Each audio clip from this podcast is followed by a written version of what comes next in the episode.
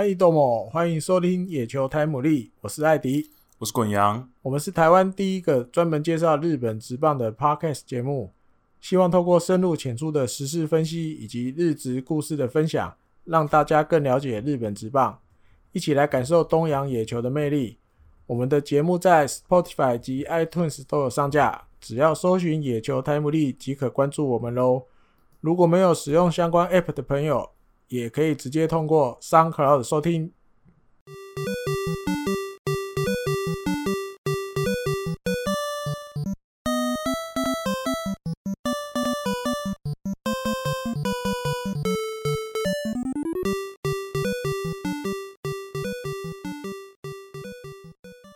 嗨，大家欢迎收听第四十六集的野球台姆利。那这个礼拜原本呢，就是因为我们今天录音是礼拜二，九月八号，九月八号礼拜二晚上。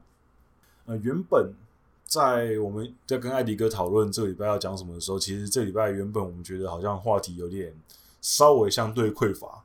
嗯、结果呢，就在我们就是迟了一天录音，就发生了两件大事，很猛的，很猛的大事。那完全就是。拯救我们，就是替我们着想，替我们着想。对对对。那哦，我们今天还是很多主题可以讲。那第一个我们要先讲一下，是上礼拜养乐多的三连哲人，他取得了国内 FA 的资格。嗯，对。那这个案子还蛮有趣的原因，是因为呃，两年前玩家号取得 FA 的时候，因为玩家号在广岛队算是功勋主主力战将。然后帮助球队取得连霸，然后也是球队很核心的选手。那他当初选择 FA 到巨人的时候，其实那个时候广岛队的球迷的反应其实蛮激烈的。网络上有一些骂他的，嗯、就是主要的叛徒啊，什么东西的，哦啊、这么狠？对，就是应该说骂的人比祝福人多啊哈。对。可是这次山田哲人的事情其实蛮反转的，虽然即便他还没有 FA，还没表态啊，还没有表态，还没有表态。那可是其实已经有很多人就帮他想说，那如果你要 FA 走的话，怎样怎样啊？有哪几队要啊？因为现在目前他那时候一出来的时候，就有开始传出什么巨人啊、软银啊、啊对乐天啊，都对他很有兴趣，财力雄厚的。对对对，尤其是乐天去年。和前年大爆买之后，明年说不定继续买，有可能。对，嗯。那在传出这些动向之后，即便他本人还没有表态，可是大家已经开始设想说，哦，他可能可能会走，哪几个队有可能？对对，或或他可能会走。嗯。那可是比这个跟这样比起来的话，那养乐多的球迷是什么心态？其实大家就很好奇。然后我就看到网络上有一篇报道，就是在他就去询问一些养乐多的球迷，那他发现其实。大部分的养乐多球迷都是抱持一个祝福的态度，就如果他走的话，我们也觉得 OK。那他有访问几个球迷，那球迷的想法是说，就是目前目前你看养乐多现在的状况，短期之内感觉都不像是一支有能力竞争优胜的队伍。那他们觉得，那你把山田哲人留下来。感觉是浪费别人的青春，委屈他？对，委屈他了。对，因为他说，比如说像广岛那时候不一样的原因，是因为广岛那时候，如果玩家要不走的话，可能基本上球队还可以维持在一个战力的地方。哦、嗯哼。那虽然说走了之后，马上也有比如说西川龙马之类的年轻人补上去，可是玩家要再怎么样，也是一个 MVP 等级的选手。那你走掉，对球队的战力其实冲击很大。可是，呃，以养乐多球迷的心情，就是说，你三年只能打这么好的选手留下来，我们还是接近垫底。那走了，好像对我们杀伤力也没那么大，我们就不要耽误别人的前途了。祝你幸福，对不对？而且再加上，其实三田哲人在的时候，养乐多也曾经有打到日本一过嘛。对，所以，呃，就受访几个养乐多球迷都说。他们对于呃，如果如果他要移籍的话，他们是抱持一个就是可以可以接受的态度。那他们认为，因为他们还有一个主要原因，就是认为说，好，如果你说你要把山田哲人留下来当做球队的核心重建好了，这几年球队的补强也一直失利啊，美马学要补补不到，然后新的外国人找来也不行，然后球队阵容也偏慢慢老化了。你去年虽然补强了，可是就补进了岛基宏跟可能 ESCO 巴那那个都不是对球队有值的变化的补强。那在这个前提之下，你把他留下来，你可能也没办法得到特别好的补强的状况下，那是不是干脆就放他走，然后我们就彻底重建？那他们的他们的想法是这样子啊。那他他有访问好几个，有那种比较年轻的养乐多球迷，也有比较资深的。那基本上大家的想法都。蛮一致的，反正就是不要耽误人家。那我觉得这个想法也有，算是有点佛系的，因为像呃艾迪哥，我们有认识一些养乐多的球迷嘛，对，然后我们有认识一些可能巨人队球迷，嗯、然后我们我有认识一些朋友，可能他是东京人，然后我曾经我那时候在日本的时候，我问过一个东京的棒球迷的朋友说，你觉得养乐多跟巨人两支都在东京的球队？你觉得，如果是东京人的角度的话，你是怎么看待这两个球队？然后他跟我讲了一串东西之后，我觉得某种程度上有很像是纽约洋基跟纽约大都会的感觉。嗯哼，怎么说？就是嗯，洋洋基跟巨人都是那种全国性的球队，他们并不是专门 for 东京或者纽约的。可是大都会跟养乐多感觉就是 for 东京这个地方的，所以他们说，其实很多真的很哈扣的、很在地的东京人，其实是会支持养乐多，就跟一些纽约人，其实他们会偏向大都会一点，那类似的状况。那纽约那个是因为他们地域上有一些有一些分别这样子，所以我觉得养乐多的球迷就是可能这几年他们也养成一个比较佛系的心理，就是。反正这支球队大概就是这样子，他们也可以接受说，反正也曾经辉煌过嘛。山田哲人也为球队打出很多成绩过，然后也打到日本一了，而且那年其实没有没有被很看好。那其实我稍微翻了一下，呃，如如果啦，我现在前提都是如果山田哲人移籍走的话，因为上一次养乐多有比较大咖的选手移籍到别的球队，打者部分的话。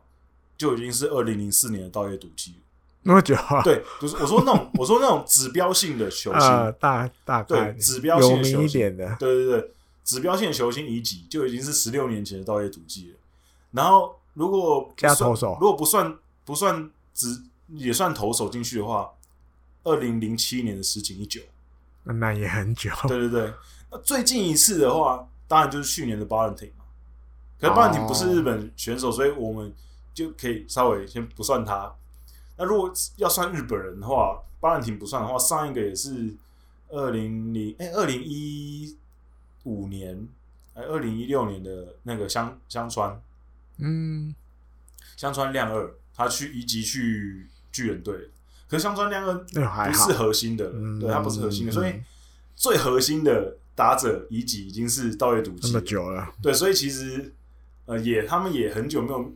碰过这种状况了，对，那我相信他们，因为那时候都是去大联盟啊，青木啊，岩村明宪啊，都是去大联盟。对啊，在对，因为前面两个像感觉不一样，青木跟岩村两个上上两个世代的，就是王牌球星都是去大联盟。那这个不知道啊，三年之前还不知道会不会去，说不定啊，说不定。那如果去的话，他养乐多球迷可能。又又更可以接受了。Uh. 反正我们连续三代的我们球队的 S 野野手全部都是去国外，那都可以接受嘛。那如果真的移籍，也可以接受这样。所以我觉得还蛮有趣的，就是球迷的心情会不一样这样子。艾迪哥有对山田有什么想法？因为我看到有一个报道里面是这样写，大家应该就可以接着滚阳刚讲的下来，因为前面有提到，就是如果他行使。今年就就是球季结束就行使，好，比如刚提到这些可能资本比较雄厚的巨人、软银、乐天、阪神之类的，好吧，大概这几个。那它里面有提到说，当然他也不是说一定就会走，所以他也会看看养乐多大概会给他一个什么样的条件。那因为他如果顺利的话，明年球季中就会拿到海外 FA。对。那有没有可能就是你只要养乐多条件不要差到太夸张，再留一年，对，他再留一年拿到海外 FA，那他可以选择更广的，比如他也可以去海外去美国。那如果美国那边没那么顺利，那我就诶、欸，那我就好留国内。没有，因为我觉得、这个、选择性更多的意思。我觉得这更好一点的原因，是因为美国现在那边状况还不太明朗，没那么好。对，所以我觉得他哎、欸，再多待一年，比如说在等这个，比如说疫情的状况再缓一年，之后再看那个时候的后年再去尝试看看，如果他想要挑战大联盟，我觉得可能对他来讲，确实是一个比较好的选择。对啊，如果是这样，他就不用急着今年球季结束就。行使国内 FA 嘛，对，我就残留。那拿到海外了，再来看当时的情况。对，因为反正你海外了，你还是可以移籍海国内啊。可以，可以，可以。对，所以到诶到业就是这样。对对对对，对，所以我觉得，我觉得这个就对他来讲是比较好的选择。感觉对啊，感觉听起来这个第二个这个更合理一点，呃，更合理一点哦。如果他够聪明的话，应该要选这个。嗯。还是除非他本来就一心想走，只是现在我们还没看透他而已。不至于吧？如果没有的话，好，那等到拿到海外 FA，感觉比较合理。嗯。好，那我们下面要一个要讲的，还是养乐多的。嗯，就是上个礼拜呢，发生一个很离奇。九月三号那一天，对对，对，发生一个很离奇的事情，就是养乐多跟阪神的比赛。那养乐多的羊头。马库加夫，马库加夫，他做了一个，就是我有点，我记又搞不懂他到底干嘛，我真的是没办法帮他开脱。那场比赛那天状况是，他们那时候领先一分，养乐多领先一分，对，然后七局下，我记得好像是本来一三的有人，对对对，好像是三比二，他是对。三比二，然后那场比赛呢，七局领先一分的情况下，一人出局。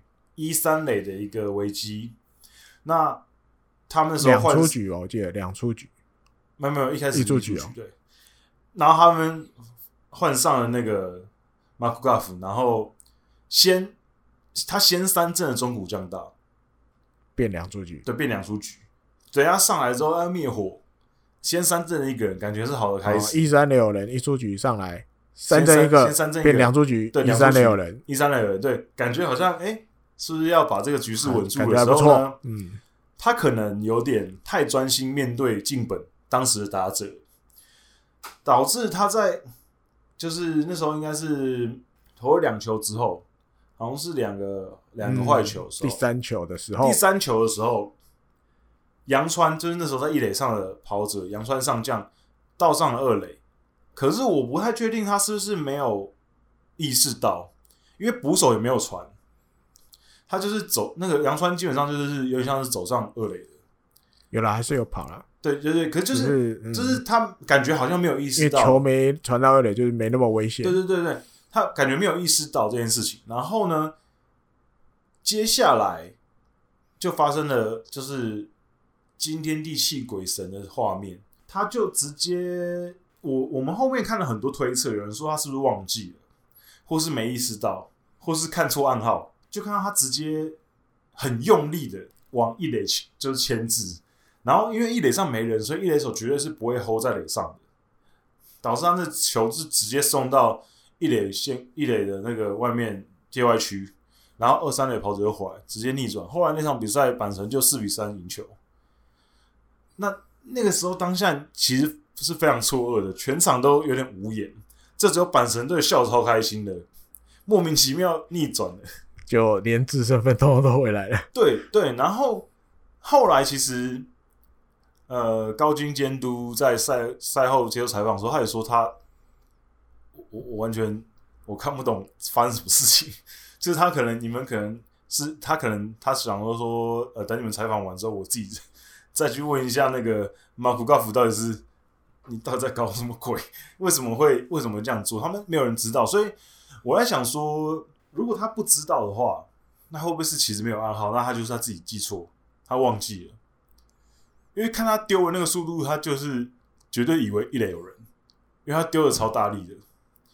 那这个事情就其实已经在那个就是那那一天呐、啊，在日本的香民圈整个就是炸锅了，大家都把它当做一个就是很好笑的事情，然后各种各种传，各种取笑，各种取笑他这样子。那这个这个这个 play 其实很特别，可是因为我们后续他其实也没有太多去追踪，说他到底为什么会还不会去解释了，对啊，我觉得可能就让他过了吧。那可是我觉得这个很伤的原因，是因为就这样，这个就造成连续五个对战组合，就是养乐多都是负月哦，对他们就对我觉得对球队的很伤啊，士气对，因为其实那场比赛各方面来讲，投手表现其实蛮好的。那你一个后面牛棚上来，而且你一开始也先三振一个人，感觉要守住了球队可以赢球的状况下，你直接送两分给他们，对球队的士气来讲是非常伤的嘛。等于很无助哎、欸，我明明就要赢了，然后你这样子就突然这样，对，你还不是被打安打，你被打安打就算了嘛，那你是直接送两个，嗯，那当然大家会觉得就是很无言这样。阿迪哥针对这个朋友有没有什么想法？看，因为那天因为都反正都习惯十点会看那个小耳朵那个新闻、啊，新闻，因为他有就有慢动作，他像前面滚阳叙述的，他牵制一点，他。他一定是可能忘了，或者是记错，可是不至于叫记错，因为捕手没有传，他应该是知道才对。应该那当然对，那当然有可能对，就可能好那个跑到洋川跑到二垒之后，他可能又太专心要解决打者，所以他可能下意识觉得他可能忘了那个原本在一垒的，其实在二垒，所以他一转过去，那个动作都像滚阳叙述的，就是。他就以为一垒有人，对，很快。可是最后他们都说放大，对不对？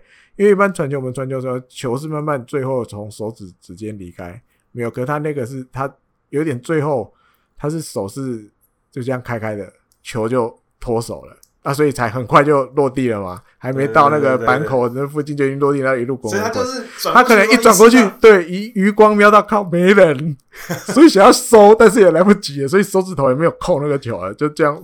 哎、欸，可是我有个问题，就是他如果即便他及时收住了，那是爆股。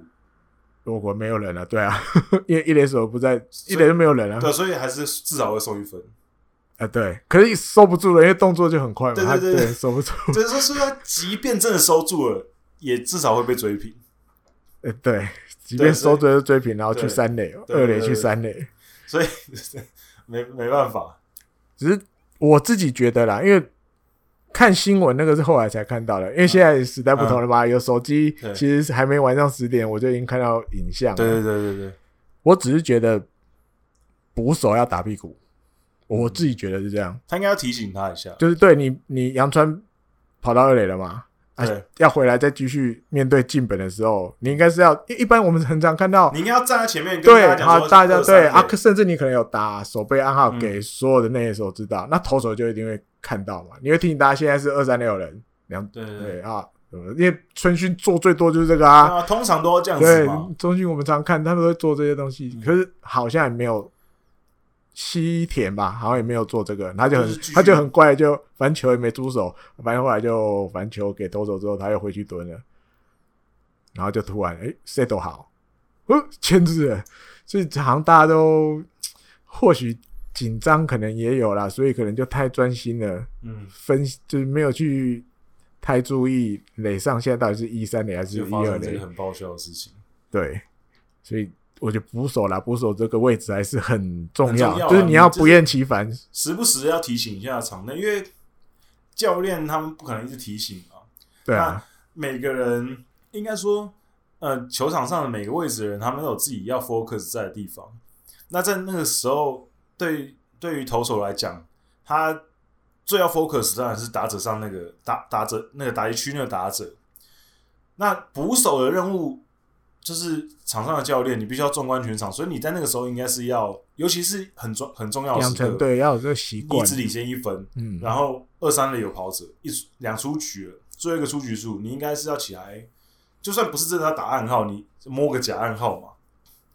或是就提醒就画下一下啊，现在哦二三垒比一下，这样就好了。对对，不是通，因为通常不是都会几乎都会两出局两出局。对对，就是这些小动作，可能但西田自己也也在这种紧张场面下，他也觉得反正 OK 啊，反正你被你盗二垒，哇，我差二两出局啊，我就回去继续蹲，嗯，要把进本解决，这半局就结束了嘛。可能他也捕手也太专心的要，啊，反正我就好好的解决进本就好了，嗯，他就不知道，因为你就你再怎么知道，你怎么知道杨绛心里面他想的是一垒有人，对。对不对？啊，你有养成提醒的习惯，那就可以把这个发生的几率压到更低。嗯，千算万算，你都知道羊头，他也他也对，他就记错。我那时候看到那影片，我想说，这到底是什么？因为他看起来也没有做什么，对啊，他前置的暗号也没有，我看他没有动，没有，他就不手套摆好在那边。因为一般有，比如说我看过的有，比如看可能会碰一下面罩，嗯，头就转了啊，或者是他哦。那个手套的姿势，接球姿势比好之后，手套突然往下转一下，而且签字，或者是比如他突然把右手背到后面，然后头就签字。好，我看都没有，对对对，都没有，所以就自己就签了，好吧？好，下一个史上未闻，对，我们就不要再去追究他的原因什么。嗯，对。那我们下一个要讲的是巨人队。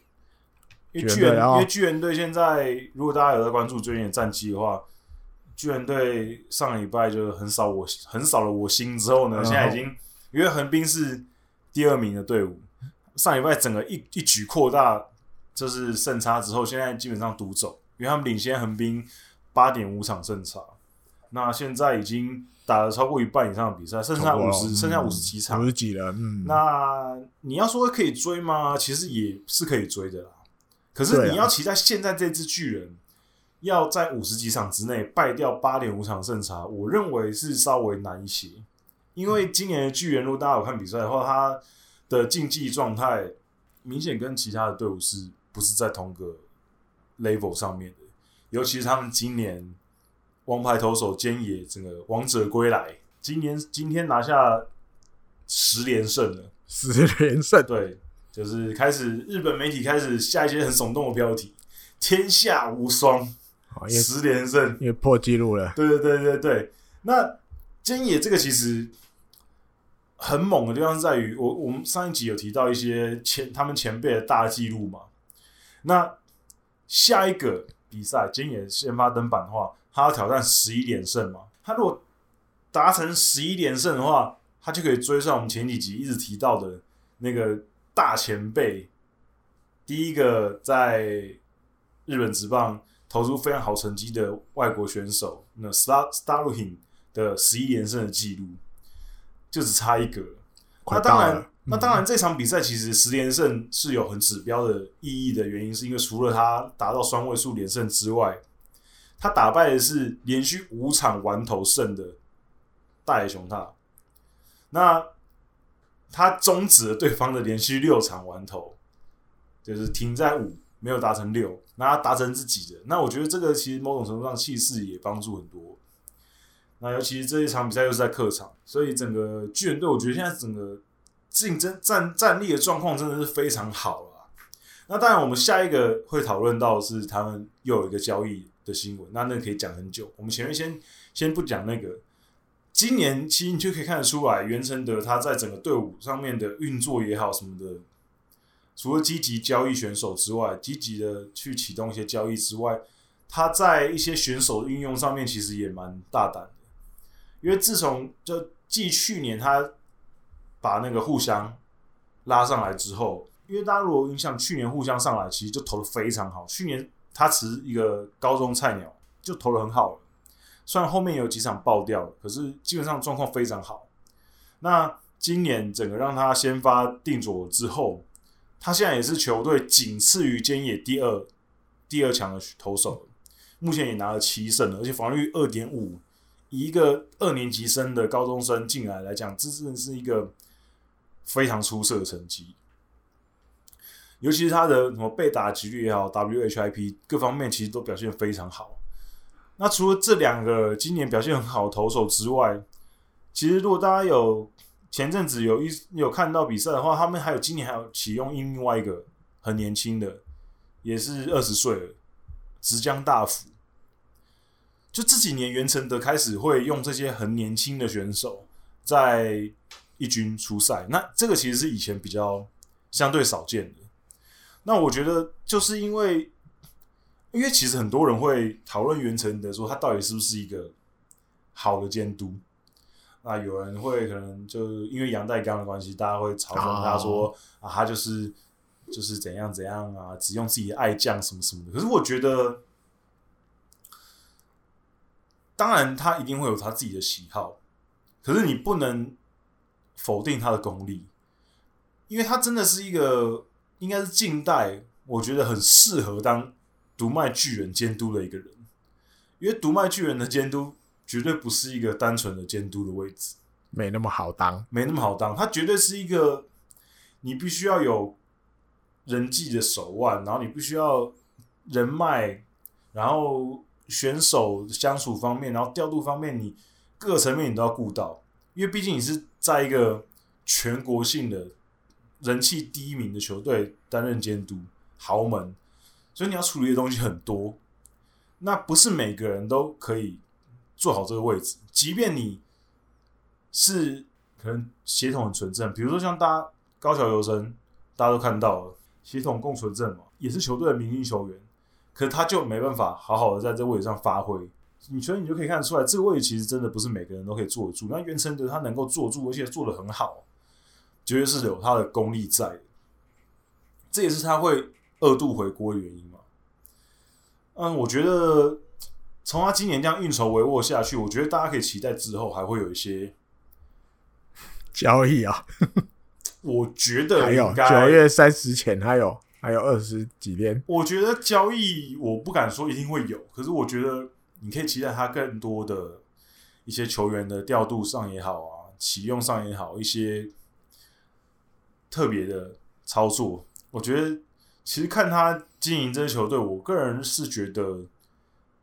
蛮蛮特别的，大家可以去研究一下。对，那他今年带领球队打出这么好的成绩，看起来应该目前二三名的队伍要追起来没这么容易。尤其是横滨跟阪神，虽然说今年表现有好有坏，比较起伏。那后面的球队就不用说，其实我觉得啦，追起来都太难了。尤其是今年又没有一个一个丧失智力疯狂，对对对，然后又又没有。又没有季后赛的状，又没有 CS 的状况下，就是第一名全拿，直接进日本一。因为以前你如果是后半段的话，你还可以说我拼一个第三名看看。哎，可是今年你不需要拼第三名啊，只有第一。对，只有第一。就回到很久以前那个时候状况，就是联盟优胜就是联盟优胜，我没有没有 CS。所以今年我我我跟艾迪哥刚开录前就是聊说，我觉得应该应该就是。巨人会一路独走到底了，其他队伍应该，当然我希望横滨有机会追上了，可是客观的角度去判断的话，还是比较难，难度有了，嗯，除非横滨的一些相关的投手啊也好啊，打者也好的状况可以赶快恢复起来的话，哦，我我突然想到横滨，我突然想到前阵子有一个横滨的球迷，就我们不是听众信箱。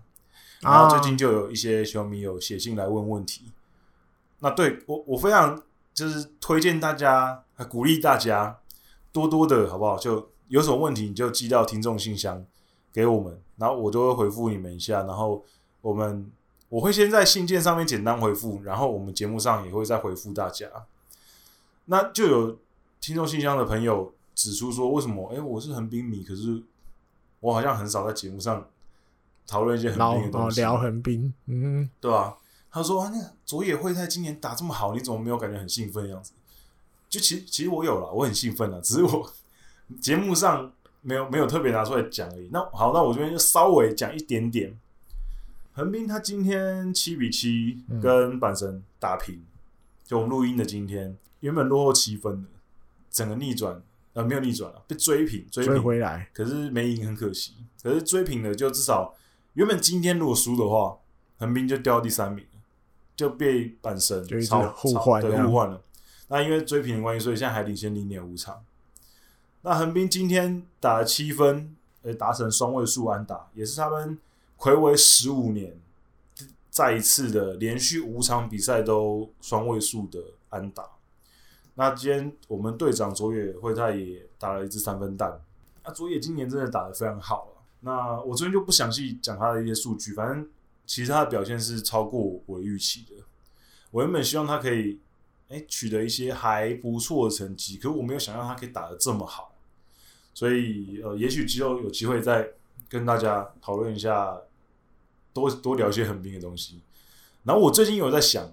就是我也想说跟艾迪哥一样，也来一个录一个，可是我不太确定我们可以像艾迪哥这么有那个单口相声能力这么好，一个人讲一个小时。我觉得我可能没有没有先没有控尽量控制在三十四十。对对对，我我之后会尝试啊。如果呃有决定的话，就会再跟大家讲。好，那讲完巨人队今年现在战绩很好之后，我们也是要讲一个巨人队这两天非常火红的话题，就是泽村拓一。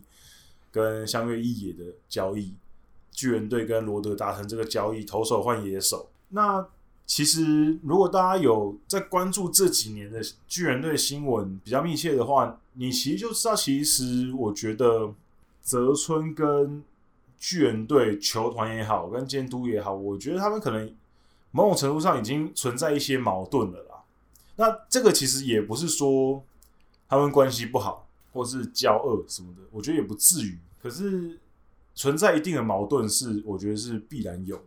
从之前的针灸事件，然后到后来，其实呃，监督给那个泽村很多机会，然后泽村状况一直调整不回来。我认为双方心目心中的一些矛盾都有一直在加深。那我今天看到一些新闻指出，呃，其实巨人队是觉得说。那既然在这个环境，你真的可能没办法投出成绩来，那我们就成全你嘛，我们就把你放到一个其他环境去看看。那大家也看到，今年呃，今天他就已经在罗德队登板中继，马上 第一天单局十一球三 K，就是真的状况非常好。而且他今天因为就是时间比较急的关系，所以他其实是穿他们队上打击投手的。球衣上去的，一零六，对的，一零六，就是，可是我就很想不清楚为什么会球衣来不及做。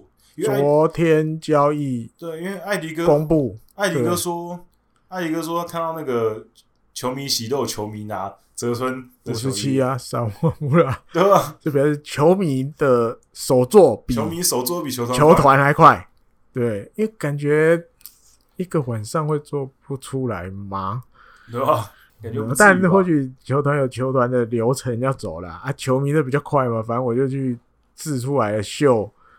可是号码，我记得号码是今天下午才，他就记者会才讲的吧？五十七啊，号码不是昨天晚上就公布。球迷就现买现烫。哎呀，厉害的地方就是 就反正球迷都可以做到，球团应该可以做到。这有一点，有一点迷就对了，可能那个啦，球员用的。不一样，质不一样，质质料不一样了。质料不一样，球迷那可能就是压上去就好。球迷板的比较快啊，对对对对，球员板的他搞刚。对对对，可能是这样子。那这个其实会大家让大家想到另外一个从巨人队到被交易之后马上爆发的球员，就是大田泰示嘛。那其实我觉得，你说就是这些选手。是不是受到心理上的压力影响，导致他们在巨人队表现不出来？我觉得应该很难排除这个理由吧。因为真的在巨人队打球，真的压力蛮大的，并不是每个人都是版本勇人嘛，可以年纪轻轻就站稳游击手，然后一直顶住这压力，还可以到处晚上还可以跑出去玩，然后成绩还可以维持这么好。八卦杂志也跟他，正派的杂志也跟他。可以可以承受这么这么多的注目，然后维持住自己的成绩，我觉得真的不是每个人都可以做到的。最新的是跟那个谁在交往了呀？谁谁？昨天还前天看到，我忘了一个女明星。啊、反正版本永人真的，哎、欸，某种程度上，版本永人跟基特真的很像、欸，很像啊。两个都是属于那种对象一直在换的、啊。我是不知道，我没有，我不知道，就是、对象一直在换，就比较风流倜傥型的。嗯哼，然后。又是球队指标性的游击手，然后成绩一直都不掉，然后有了今年有掉一点了，可是还是很还是不错啊。OK 啊，长得也很帅，对，花边新闻多，对，就我觉得他们两个的，就是太太像了，而且两个又是在各自球团、各自国家的职棒里面最红的一支球队。哦，对哦，对啊，我就觉得这个这个蛮特别的啊。然后我查到桥本环奈四天前的八卦新闻，桥本环奈不是年纪很小吗？二十一，对啊，八卦新闻吗？哦，对，好吧，不知道我们那个听众里面有没有桥本桥本妹妹的的粉粉丝啊？桥本环奈从小红到大啊，对啊，从就是从童星就开始红，十十,十几出头这样就对啊，从小朋友的时候就很红了。对，那大家就不过这些八卦的新闻就看看就好，对啊，看看就好了。不不过主主要是泽村今天的表现实在太好了，所以大家开始就开始讨论说，哎、欸。是不是从巨人队离开的大家都表现的很好，这样子有那种解放的感觉？对，而且而且巨人队这次很特殊嘛，因为他当初呃上一个交易的时候，呃上上个交易吧，威达那个交易，他是用很便宜的选很呃很便宜的选手去换了一个很贵的，对，换了一个很贵的回来。对，那可是这一次就角色有点换过来。有一个比较新年薪高的，对对对，他们用一亿五千四百万的泽村去换了一个六百五十万的相月对对对，相月哎，香月甚至连那个泽村的零头都快要不到，零头，泽村是勉强超过零头五千四百万，然后是六百五十万，他比他零头多两百五十万多，多一点点，比零头多一点，对对对对，所以就是哎，就是他罗德愿意接收这个。瞬间多了一亿五千多万的，因为要抓住机会了吧？今年对，今年感觉有有机会冲击哦。嗯，对，那当然过去也有一些，我们刚刚提到的那 Vida 那个是两亿跟一千四百五十万嘛。然后其实过去也有蛮多那种很差差很多的，比如说零六年的时候，欧力士用古加兹去交易，然后交易来的是压制田跟长田两个选手。哦那那一年的时候，古加兹的薪水是两亿八千万，那换回来的压制田跟长田两个，一个是八百九十万，一个是七百二十万，巨人付得起，没关系。对对，就是超那个。然后呃，一一年的时候跟罗德队交易，也是个罗德队，巨人跟罗德。对，那个时候是萨布罗啊，跟工藤。对，那时候萨布罗是一亿三千万，然后工藤是两千万，工藤龙人。对对对，工藤龙人本来在火腿了嘛？对对对，那个小小的外野手。对对对对对，就是小强。我怕怕没有解释，大家以为工藤空康加油加油会花。不是不是工藤龙人，对，现在在中日吧，是当当教练吗？好像是，我记得是。嗯，对。然后其实他们过去就做出这些，哎，蛮多这种差别，差很多差很多的交易。所以今年前面有一个，然后现在又有一个，所以我觉得这个。这个其实回到我们之前跟艾迪哥，我们有某一集，我可能要回去找一下，忘记哪一集了。我们曾经有聊到，就是薪资上限这个东西啊，就因为如果像美国美国职业运动的话，就比较难会发生这种相差很多的交易，因为年薪差很多的，因为你必须要考虑到你球队的薪资结构，嗯，你可不可以吃得下差别这么大的？你一来一往差了这么多钱。你原本是这样子的，你吃吃下来之后瞬间变多，所以美国那边的交易都会一定会是会考虑到两边的薪资是不是般配，所以他们才会有一些什么交易特例啊，像 NBA，我我我不太确定，呃，NLB 那边有没有？那可能要再问我们的有节目《黑手大联盟》的 Adam 跟 Jacky 有没有交易特例这个东西，因为 NBA 就有交易特例嘛，就是他如果有这个交易特例的话，他可以。多一些额度去交易选手这样子，那因为日本职棒没有薪资上限，所以他不需要担心说我这样过来我的薪资会不会爆，就没有豪华税啦。因为美国职业运动都有豪华税的限制，就是怕你一队独大嘛。那当然，其实很多队也不甩那个豪华税。他们也是照付，我就照付，我就是我就是要买这些选手，我就付你豪华税这样子。那日本职棒因为没有，所以他们这相对方面就比较不 care 这个东西。可是我觉得，呃，未来应该还是要走向这个路线啊，就是可能要有一些更明确的薪资上的门槛，因为呃，日本职棒是没有在公布确切的薪水的。对啊，嗯、可是美国职棒是有的。那我觉得透明化应该是未来还是要走的路了，因为你这样子太多很难计算的东西。那有些选有些选手他可能就有些球团会可能就是多塞钱啊什么，我觉得会有一些可能会有一些奇怪的事情发生。我觉得最好的状况还是都透明会更好一些。不过这个可能跟亚洲文化也有关系啊。是啊，亚洲人不太喜欢让你知道我到底一年赚多少钱。对，尤其是日本的文化里面也没有很喜欢让人家知道你一年赚多少钱。没错，对，所以我觉得这个可能有点难度。对，可是可是台湾就有都有公布哦。台湾有公布说选手的月薪多少钱？对，所以我觉得看吧，我我个人认为应该应该是要应该是要公布的。对，那艾迪哥，你有没有看到一些什么新闻对于泽村理由啊？因为记者一定会问啊，比如问井口监督，哎、嗯，泽村来，比如角色定位什么什么，那其实都很明显嘛，因为就是机会到了，今年就是拼一道。优胜就是看今年的，所以要增加中继投手的厚实度，而且泽村这种的也有速度，几乎可以马上用。今天也证明了，马上就三连 K，对不对？那倒过来，袁承德监督被问：“ 哎、欸，那相越一也，嗯，就是你期待他什么什么什么？”他说：“我因为我们球队现在比较缺少这个左打，然后有长打能力的野手。”然后听一听，我就觉得，嗯，哦，哎，会不会哪里怪怪的？因为我个人的看法就是，我觉得袁真的在改变的是，他现在比较会，就是他觉得，比如我巨人泽村继续留在这里，嗯，大概就是用不到，就是讲更不好听一点，就是等着烂而已。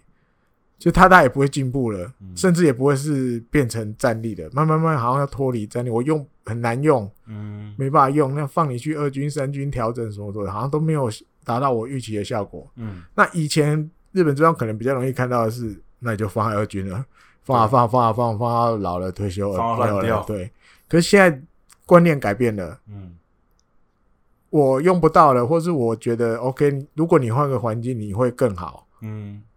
我也会促成这些东西，因为就像前面提到，其实薪资就差很多嘛。对，而且大家会看到会很像，大家习惯现在都常常看到重磅交易，对，大家都喜欢用这种很很比较不讲夸张，就是比较大家看了会觉得哇，这个事情很大条的字眼。嗯，可其实你如果站在我刚讲的这种角度，因为就是巨人本来就是原则应该讲原则，因为他现在一把抓嘛，嗯，所有的这些人事什么什么的都是他。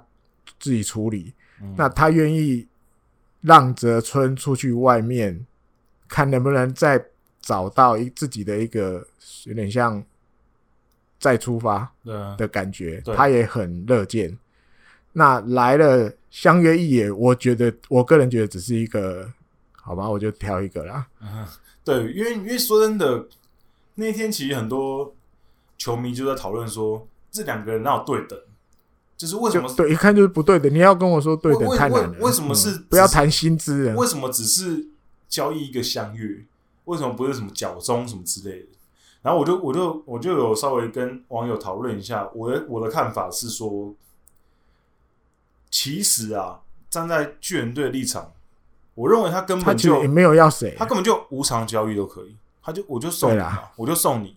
我就送你金钱也好，金我用不到他不缺钱，对我真我真的用不到，我无偿又太夸张了。对，那可是我觉得，对他就是觉得说无偿太夸张了，那我就啊，我挑一个年轻野手，挑一个年轻野手，那没没差，你你反正你你你好，你好像也可以给我嘛，那你也用不到了，相约在罗德也没有位置啦。对啊，你还算年轻，二十四岁，二十四，那我就好吧，那那那。你既然也用不到，那那那我那那给我吧，对，就让他看起来比较正常一点。对，就一对一的感觉。对，要不然我觉得根本其实，我认为、啊、很像无偿，根本就是我可以无偿给你。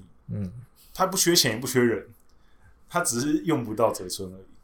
对啊，他现在没有要用了。对，所以我觉得，对，就只是一一，而且相约一也，大家如果有印象，高校野球，大阪桐荫毕业的，嗯，森友哉大他一届，藤浪大他两届，嗯，对，那因为那时候藤浪毕业那一年跟森友哉毕业那一年，我记得大阪桐荫都有拿优胜日来说的，反正就成绩很好，可是到了。毕业后到了这个相约一野，我记得跟郑水吧，现在在广岛的那个，他们是三年级了。嗯、那一年我记得好像地方大会就挂了嘛，还被人家讲说啊，这大概是大阪同印史上最弱的一批，所以很七早八早的地方单位就就被淘汰了。嗯，所以你说，但我不是说他们不好啦，只是嗯、呃、进了职棒之后。有一些成绩你摊出来，他就是一直都没有抓住机会嘛。我们换个讲法，嗯，一直没有抓住机会，那也二十四了，嗯，虽然真的还不大，嗯，只是罗德也没有等他啦。对，安田上线也进来了，平泽大河也选了，什么什么，还有反正一堆内野外野的都一直进来，一直进来，他自然就也没有位置了。你留在罗德大概也没有位置了。可是你去了巨人。我觉得也没有位置，没有位置，还是没有位置。你说他要守三垒，冈本在那边，你是你动也动不了，除非他真的很争气，抓住那一点点机会打给袁成德看，嗯，袁成德看到了，就然后还有机会。但如果一直打不出来，啊大概就这样了。哼，我刚看了一下新闻，他说要一直到十号为止，他都要一直穿，他都一直穿这个服。这么久，对，三呃，今天八号，好，就算今天才公布他是五十七号，要两天，他他可以委托球迷的件先先先他最最快要十一号那天才才能穿到球衣。Oh my god！我刚看的新闻上面写，他会跟那个福岛，他们有一个福岛的打击投手，打打击投手跟他借借到十号。Oh my god！对，所以我觉得这个这个像几天，八号、九号、十号要三天制作，要三天。因为我们我之前听，就是我们有节目《Hito 大联盟》，Adam 有说，其实大联盟球队会有那种装备经理，他们其实球员交易过来，他其实当当场随身就可以做一件新的球衣给他，马上就有。就他们有可能带那些器材什么东西的啊，空白的都准备在那边啊，他是用硬的呀。硬的吧，不是硬的秀，对啊，所以我觉得可能日本职棒在这他这个都是要怎么讲？要专门请那个球衣厂商做，不是他们自己做。自己做，我觉得应该不可能到三天，他应该可能都得就是发注给，就是下订单的，是之类这种概感觉的这种概念啊下订单给球衣制作厂商吧。对，然后刚刚哦录制当中，我看了一下讯息。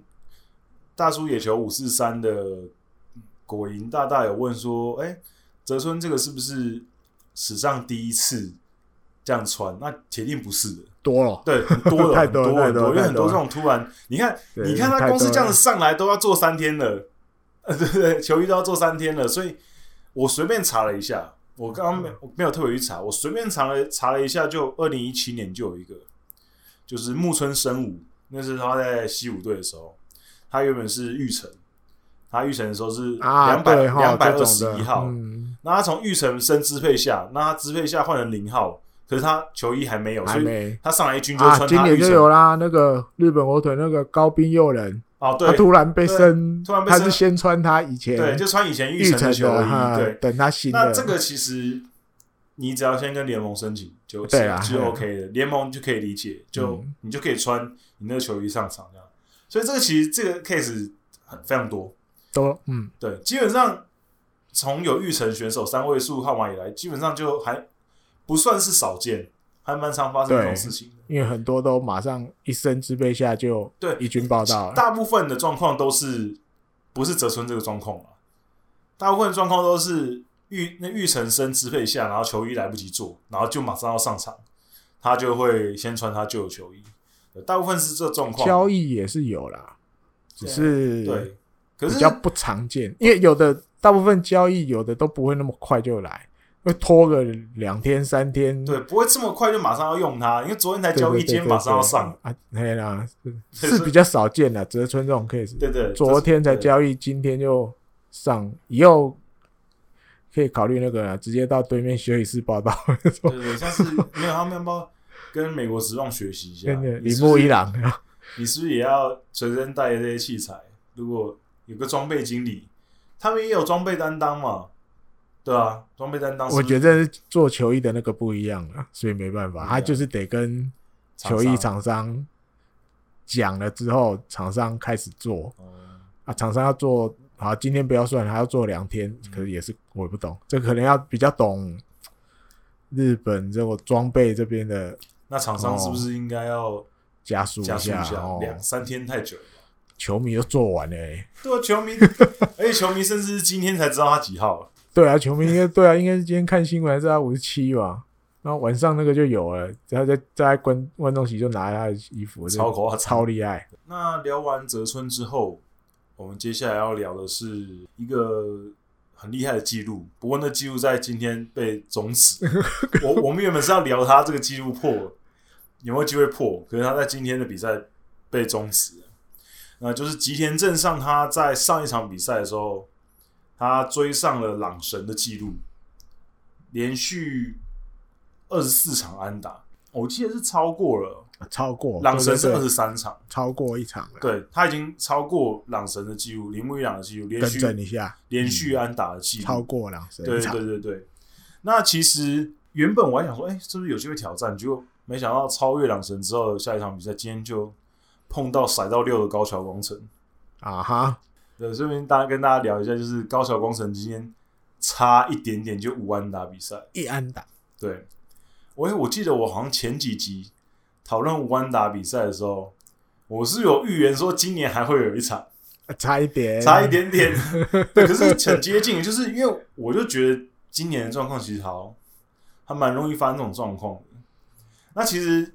那即便他今天终止这个连续安打，可是我觉得我们还是可以稍微聊一下，嗯、跟大家分享一下这些东西。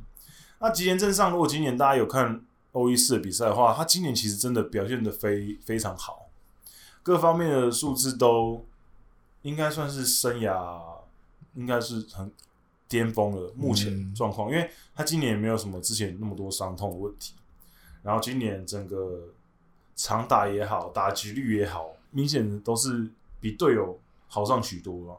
打局到现在，大家都现在，大家甚至已经在开始讨论说他有没有机会单季四格，因为他现在打局是三乘七六，有够高的。然后全员打十一支，那 OPS 也是一点多，长打率也是五点七九，基本上各方成绩都非常好。那大家就开始对他有期望，说，哎、那是不是有机会？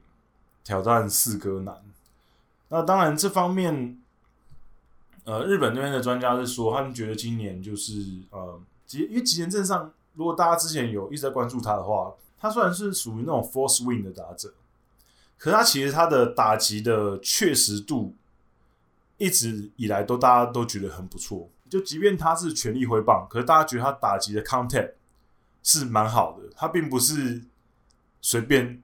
挥乱挥这样子，那我觉得我个人是觉得，其实他一直以来从进职业开始，大家都对他很大的期待，然后尤其是台湾球迷其实也很早就认识他了。他那时候在东盟就是已经杀遍天下无敌手嘛，就是大家都觉得搞什么鬼，这个为什么要来的？就感觉明显已经超过东盟等级的打者。我个人对他的印象就是，哦，这个其实我对他最大有两个印象，就是他的挥起实在是。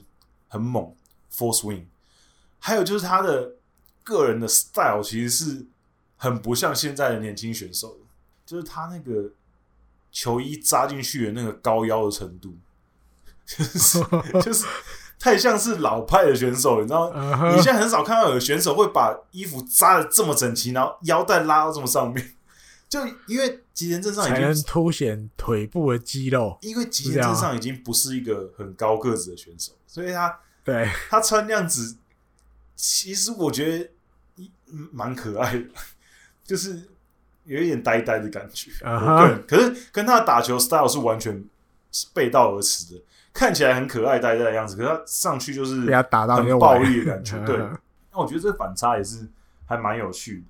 那可以跟大家分享一下，哎、欸，艾迪哥要不要先讲一下你对他的看法？我等下可以分享一下其他相关记录的东西。记录的东西，我是有看到一个故事，有没有强蹦？没有，没有强蹦。就是看，就是他跟朗神之间的小故事，这、嗯、是看日本报道，日本记者写的。嗯，他说在吉田镇上，二零一六年他新人的那一年，那因为一月这些新人一月就会有一个就是自主联合的自主练习，新人来而已。嗯，对，那那时候他们就在那个神户球场，嗯，就是以前也是欧力士的主，现在还是会去啊，只是比较少去。对。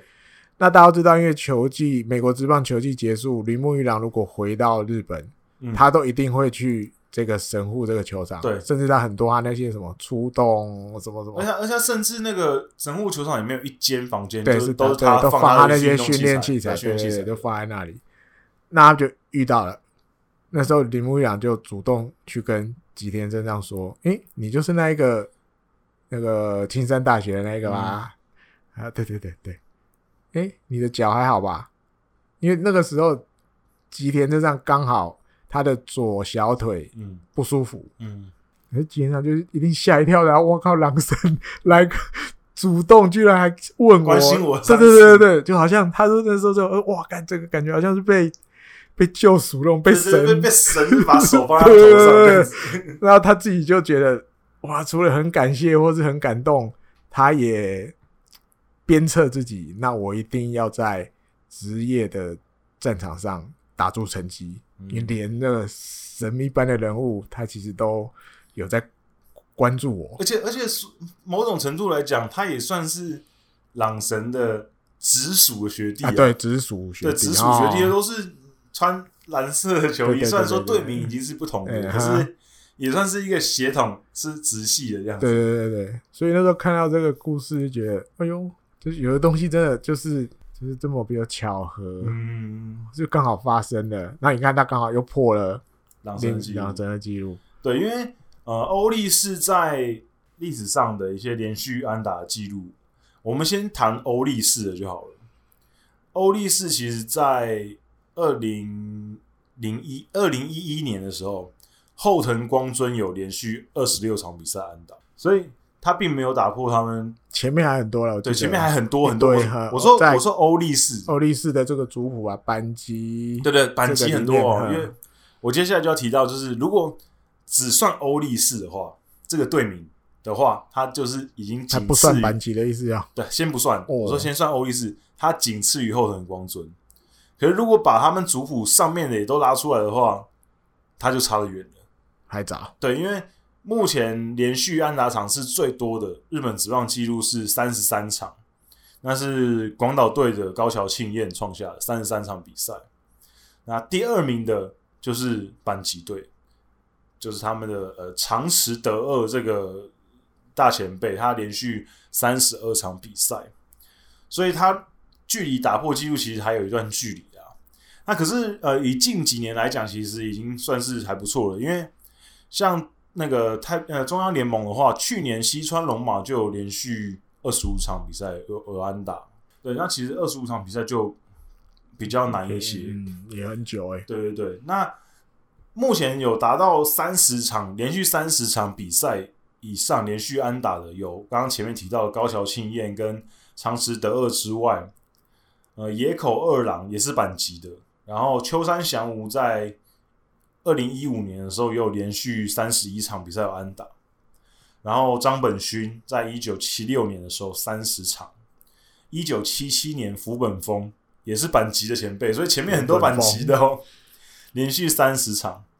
然后二零一一年马桶也有连续也有连续三十场，那他是阪神的。所以目前连续三十场以上的是有七次，就好几个了。对，已经有七次了。那已经蛮久，最近几年吧，西川龙马就是有排在榜上的。最近几年，因为西川龙马那时候是，哎、欸、哦，西川龙马到二十七场啊，二七啊，二七二七二七，就是，可是没有到三十这么这么这么厉害。那其实这个记录我那时候其实一直到他已经到了大概十八场、二十场之后，我才开始意识到这个东西。嗯、因为如果媒体没有特别写的话，你只是在看球，其实你蛮容易忽略这个记录的。嗯，因为你就看比赛，然后就哦，打打打，你只是觉得哎，好像最近状况不错。我我现在的 feel 都来自于 Fantasy Game。就觉得他最近蛮长，都一直都有安打，我觉得自动买进来放着。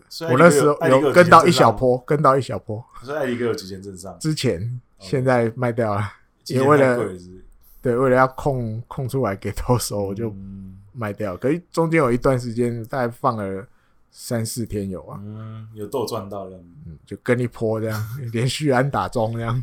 对，所以嗯、呃，他没有破这个，因为今天遇到一个甩到六的高桥光成，那没办法，他就只好终止了。那不过这也不会妨碍到他今年很好的表现呢。我觉得他今年应该看起来真的四成，我不太确定他有没有机会，可是至少维持差不多现在这样三成五以上打击率，我觉得应该机会是蛮大的。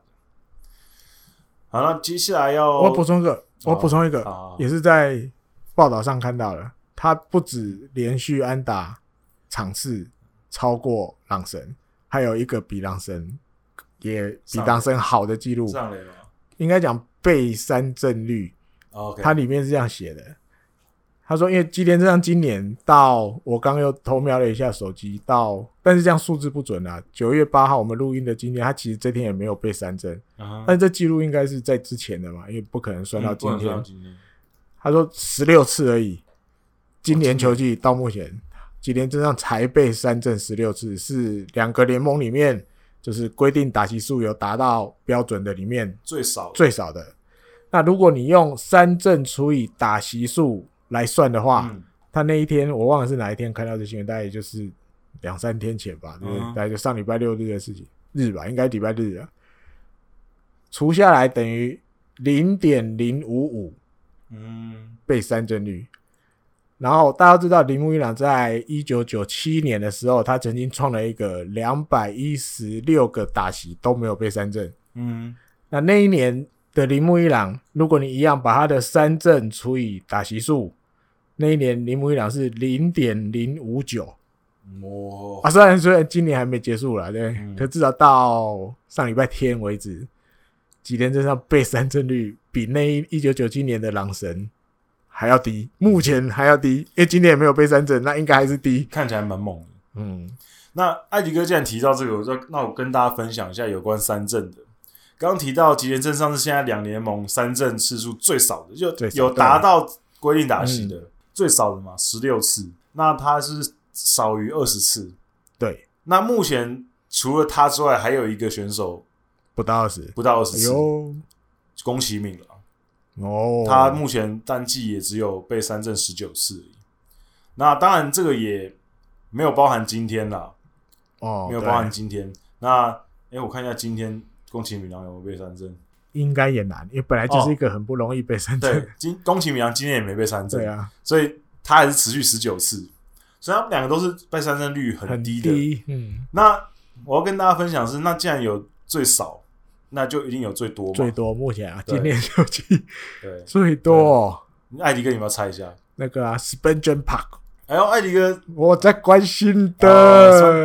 然后，可是这重点是很很猛的是，我被他记他几次了。就是刚刚说吉田镇上十六 K 对十六 K 嘛，吉田镇上是在六十八场里面两百九十一个打席。我们现在讲的都是。扣掉今天的比赛，哎，不算今天，扣掉我们上礼拜天，扣掉我们录音的今天的比赛，嗯，到上礼拜天，两百九十一个打席，两百二十四个打，两百四十个打数，十六 K，这是极限正尚。嗯、那 Spangenberg 是两百六十六个打席，两百五十个打数，所以他就比那个嘛，比极限正尚多十个打数，嗯、然后打席多了，哎，打席是打席是少了。呃，十十将近三十个，所以极限正上比他多打了三十，接近三十次哦，啊，十六 K，可是 Spangenberg 呢，现在已经有九十 K 了，九十 K 了，Oh my god，超级容易被三振，对，那而且他是算是遥遥领先，遥遥领先第二名，遥遥领先第二名，因为他在九十 K 是第一名。啊哈，第二名是村上中龙，那可是就已经降到六十七次了。哦，对，就是 已经整个已经比他们多了二十三次，这是超级会被三振。那哦，顺便跟大家分享一下，六十次以上三振，就是目前全联盟被三振六十次以上，有达到规定打席的。不要提 Spangen Bark，不要看他的话。对对对 还有村上中龙六十六十七次，然后中田翔第三的榜上常常出现，六十六次，然后 Soto 六十三次，然后 Martin 哦，Martin 罗德对 Martin 六十三次。然后罗梅罗，哦，对，六十一次，阿布寿树六六十一次，柳田优起六十次，对，然后还有两个五十九次，我估计应该也很快就会追上，说明今天就达成了，就是波瓦跟安田上线。对，那我觉得啦，这个你刚刚提到了，刚刚提到的这些被三振的，我觉得就除了 Spangenberg 之外，其他都是那种。大炮型的，除了阿部寿树之外，嗯，那我觉得他们被三振多，好像也也可以，也可以接受。那 Spangenberg 跟阿部寿树两个，我觉得是不是有点太多了？以他们的打击属性来讲，是不是有点？阿部寿树是惊讶了一点，嗯，对，因为印象中他感觉好像不是这么容易被三振的。对对对，对，所以我觉得有时候看这些数据蛮有趣的地方，就是会让你，哎，有些数据你真的没有想到，你没有想到这些人。是这么不容易被三振。嗯，那好，我再跟大家分享一个，我们就要进入下一个话题，因为我们今天这个话题实在太多了。今天要就是我们刚刚不是说记录一些洋炮或者长打者，他们比较容易被三振，可是比西耶斗被三振很少，他在整个排行榜上可以排到第五名，第五少的，他到目前为止只有被三振二十九次。我印象里好像他本来就算不多的啦。对，所以可是我，所以以一个呃外国人打者来讲，他其实这表现我觉得是蛮好的，难也难怪中日队会这么想办法都要留的。对对对对，那当然他自己也喜欢人鼓舞，然后对对，那当然 Escobar 的三振更少，养乐多那 Escobar，、哦、可是 Escobar 他的打数比较少一点，没那么打戏比较少一点，然后这样他本来就也不是长打者，比较属于巧打的类型，所以三振少一点，我觉得也可以接受这样子。插话一个，因为刚。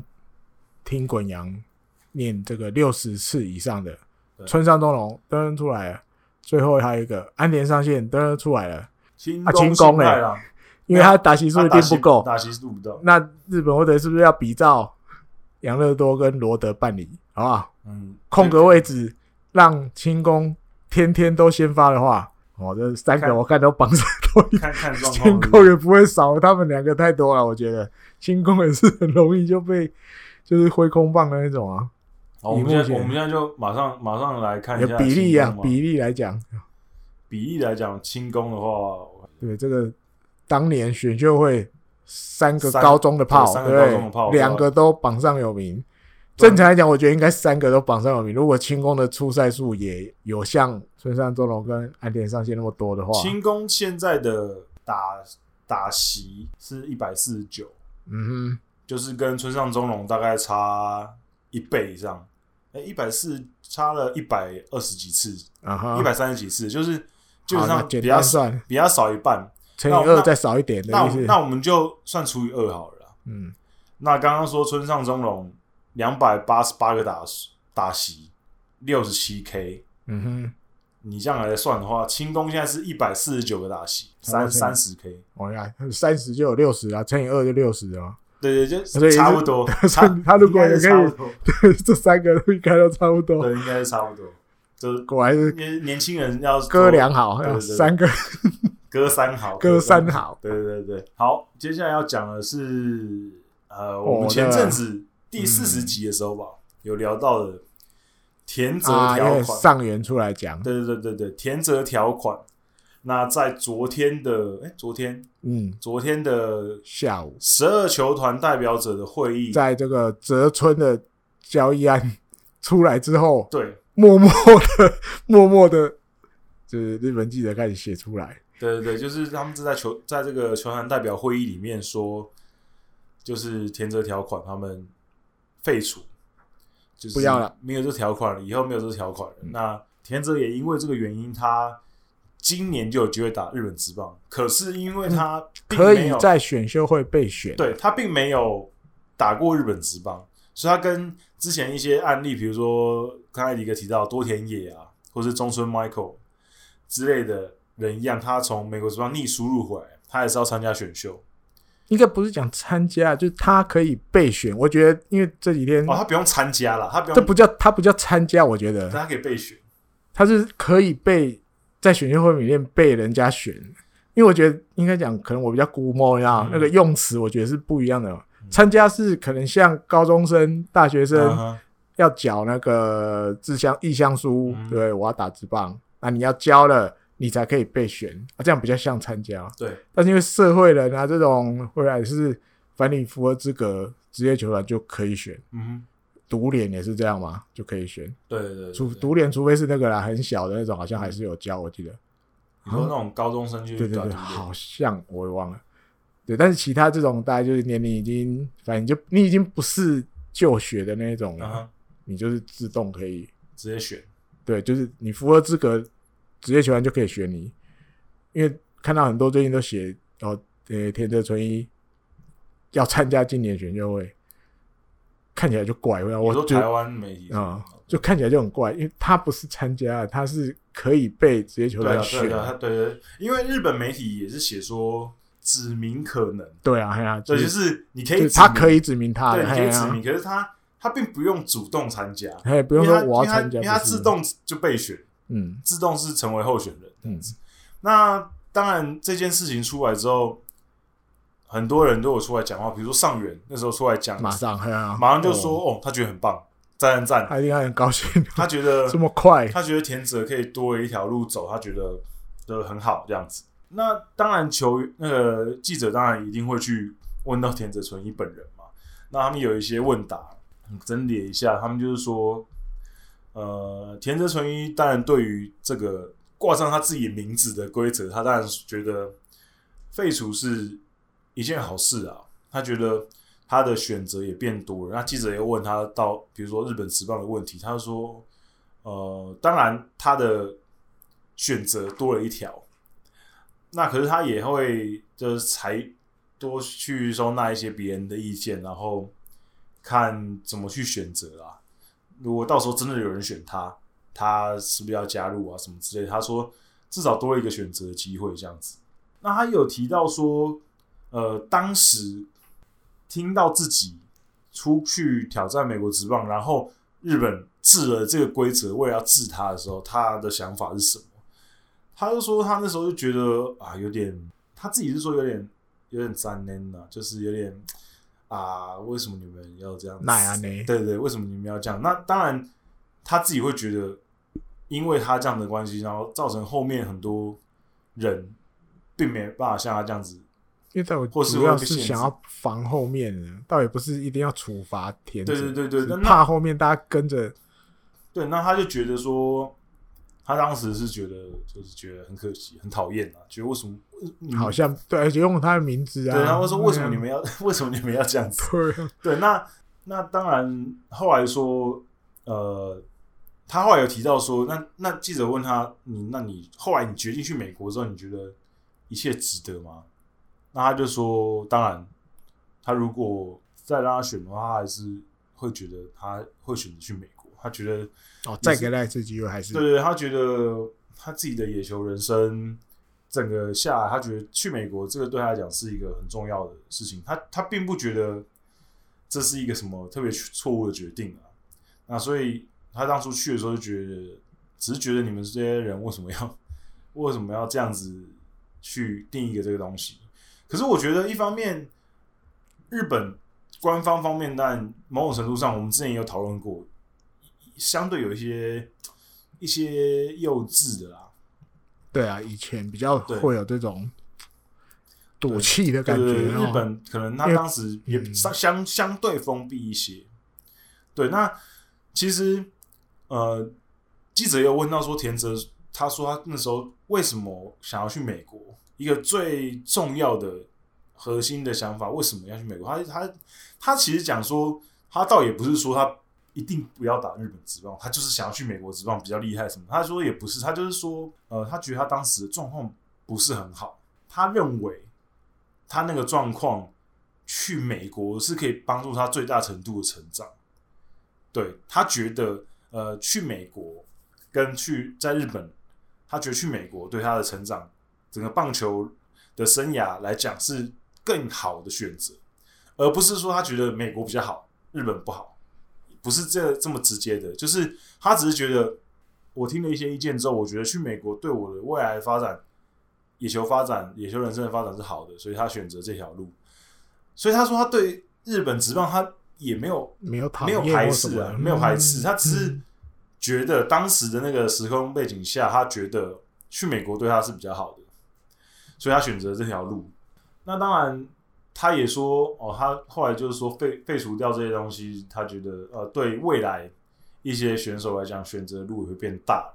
那后来记者也问他说：“那你对于就是进入日本职棒这件事情，你是怎么想的？”那他就说：“因为你得到了独立联盟的 offer 嘛，那我现在也在这边打，那也还没有人确定选我嘛。”那他就说：“当然。”很多事情他还没办法这么快的去考量到，因为也还没有人跟他接触，毕竟也才刚解除，刚开始。对，嗯、那他就说，那他现在是属于还是这个属于这个独立联盟的队伍，嗯、所以他现在还是就是我还是这个队的一份子嘛。那我不可能一直想着说我要去，我已经在想之后的事了。对，所以他说，那还是做好现在的状况。那那记者当然最后问到他一些问题，就是说，像我们之前也有提到一些田泽纯一对于适应日本球界，比如说球啊，或者投手丘啊，一些适应的问题，因为跟美国一定有一些不同，所以他说他目前他觉得啊适应了起来普普通通，好像还 OK 这样子。那呃，刚录音之前也有跟艾迪哥讨论说，如果啊真的有人选他的话。大概是什么位置会选？我觉得大概第四或五。艾迪哥，你觉得？我觉得哦，应该不会那么后面。不会那么后面吗？在前面一点，因为三前三。嗯，因为再怎么样也算是个话题人物。哦，也是。你选了他，记者一定会跟到你那里去。跟到跟到爆。对啊，因为一定对啊，因为想要知道这种。是那种感觉。那这样讲的话，如果是要追求话题性的话，那是不是人气比较弱那支球队会想要听？谁谁最弱？不好说，不好说。只是点是，毕竟三十五岁就是摆在那里了。因为你选进来，他大概就用明年再打三十六了，两年三年，嘿，就是 短短的用几年。嗯，但是话题性一定有。呃，我觉得、啊、不要受伤，应该可以用了，不至于到完全不能用。应该可以至少用个两年到三年，我觉得应该可以。嗯、那当然，如果你还有一些附加价值，比如说，哎、欸，带给一些对上年轻投手一些新的想法，啊啊、因为他毕竟美国，对，所以对对，他有有更多一层的意意意义嘛，对，所以我觉得，呃，我个人是稍微排后面一点的，艾迪哥觉得价值更高一些。因为今年本来就话题少一点，感觉大家想要后来嘎仔还冒出一个这个，你看我今年到那个十月二十六要选的时候，话题又感觉又多很多。你觉得会不会是因为今年这个状况，所以他们才说那干脆我们就废除好了，让他进？应该也不会啦，因为之前那个他们开会的时候，选手会那边就有提出来，希望能够废止，嗯，所以选手会那边已经提了，那。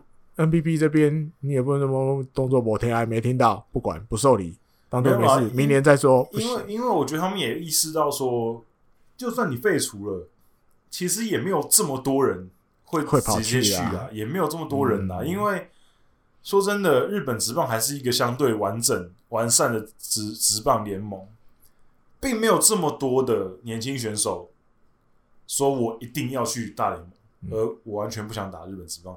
相对少啊，没有这么多人，比较少，没有这么多人硬要啊。对，所以我觉得废除就不要有一个，就因为你，我跟你讲，有时候有些人就比较反骨，你知道吗？就是你不你限制他，反而觉得那我就想要突破制度去看看嘛。那你不限制，反而觉得 OK 好，那那我留下来好了。就反正那个其实我觉得有跟没有其实没有这么大的差别。来补充一下，这个 NPB 警员事务局长，他那昨天就被访问了嘛，嗯、一定会跟麦克风音读到他那里的。哎、欸，为什么会想要废除这个填责条款？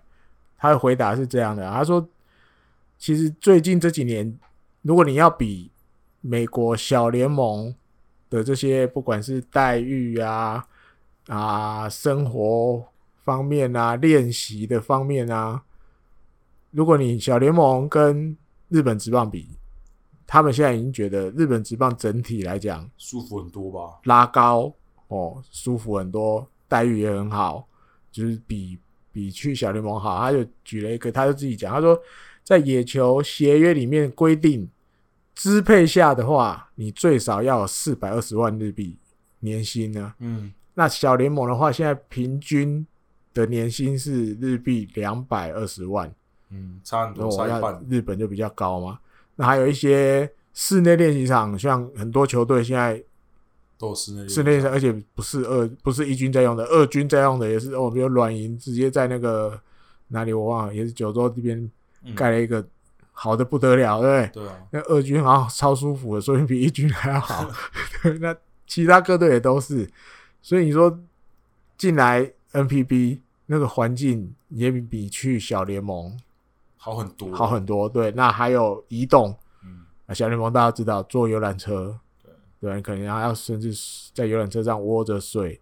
可是，在留在日本的话，这些移动一来就不会有那么长，二来也一定比去小联盟舒服。至少不是坐飞机，至少也坐个新干线，对之类的。嗯，而且至少二军的比赛也不会大，基本上不会跑那么远的。嗯，对，因为分的那个方法跟一军就不一样。对，对，那他就觉得说，未来啦，嗯，就算就算会有。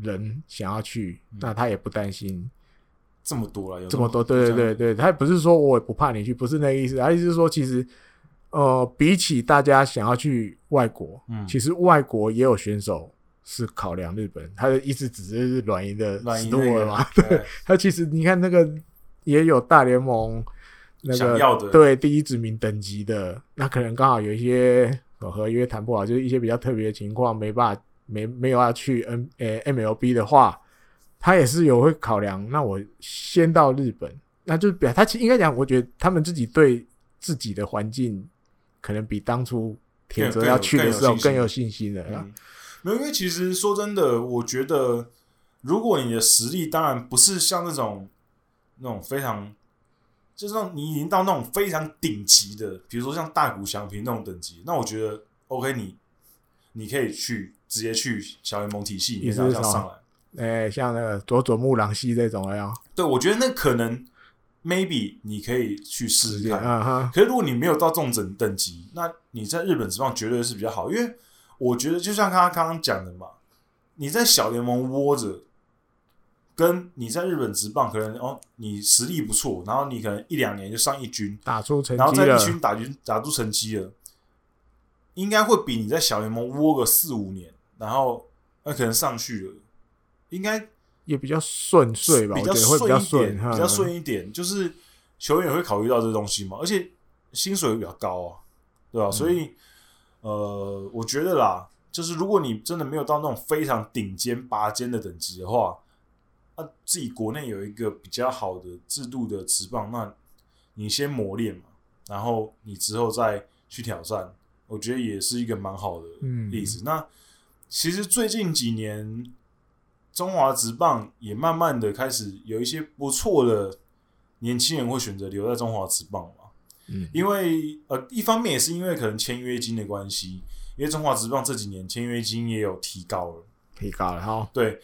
不会像以前那种，可能美国职棒小联盟随便丢给你什么五万日 五万美金零签约金，对啊，五万五万美金、八万美金、十万美金啊，也是去去美国，对，就就把你签走啊。那现在可能中华职棒整体的薪资水平慢慢往上提升，签约金也多了。比如说像去年魏全龙的第一指名那个刘基宏嘛，啊对，然后是六百多万签约金嘛，那其实。这个等级就还蛮不错的啊，六百多万。对啊，以前那个阿甘蔡仲南好像是不是也差不多那种感觉？我记得好像是六百多万吧。然后，对，跟以前比起来差很多了。那这方一方面也会让台湾留得住一些人才。嗯、对对啊。那希望就是可以继续保持这下保持下去，因为我觉得台湾流失的绝对是更严重的，因为台湾很多好的选手、啊、真的比起来哦，嗯。嗯那可是我觉得，当然跟台湾的那个基数也有关系啊，因为台湾相对，因为我们队伍比较少嘛，那选手机会也比较少，然后再加上其实中华职棒的发展一直不是给人一种不是特别稳定的感觉，所以当然早早几年的时候，大家会觉得，哎，如果愿意有国外的球队签我，那我愿意去试试看。那可是这几年就中止，虽然我们很常会骂，会干掉一下中止啊、闲啊什么的，可是。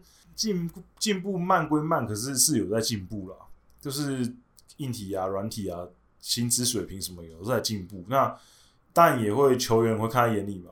那如果你可以给得起比美国那边小联盟诶、更高一些的签约金，那我会愿意留在家乡打球啊。对，然后再加上明年开始也针对了嘛。那如果之后再继续针对下去，我想至少来个六队嘛。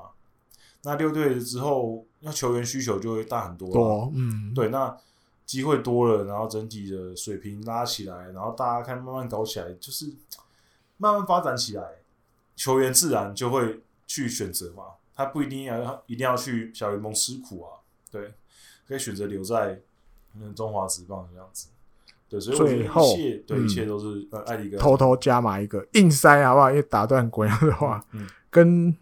原来这个话题有关的田泽条款废了吗？对，田泽解套了。对，不止他一个，不止他一个解套，因为还有很多，还有一个吉川俊平。对，他是诶、欸，他是前年前年八的样子，前年被签的嘛，二零一八去的，嗯，也等于如果，因为我觉得这个东西可能就很像当年比如多田野或者是 Michael 中村，嗯，想要回日本。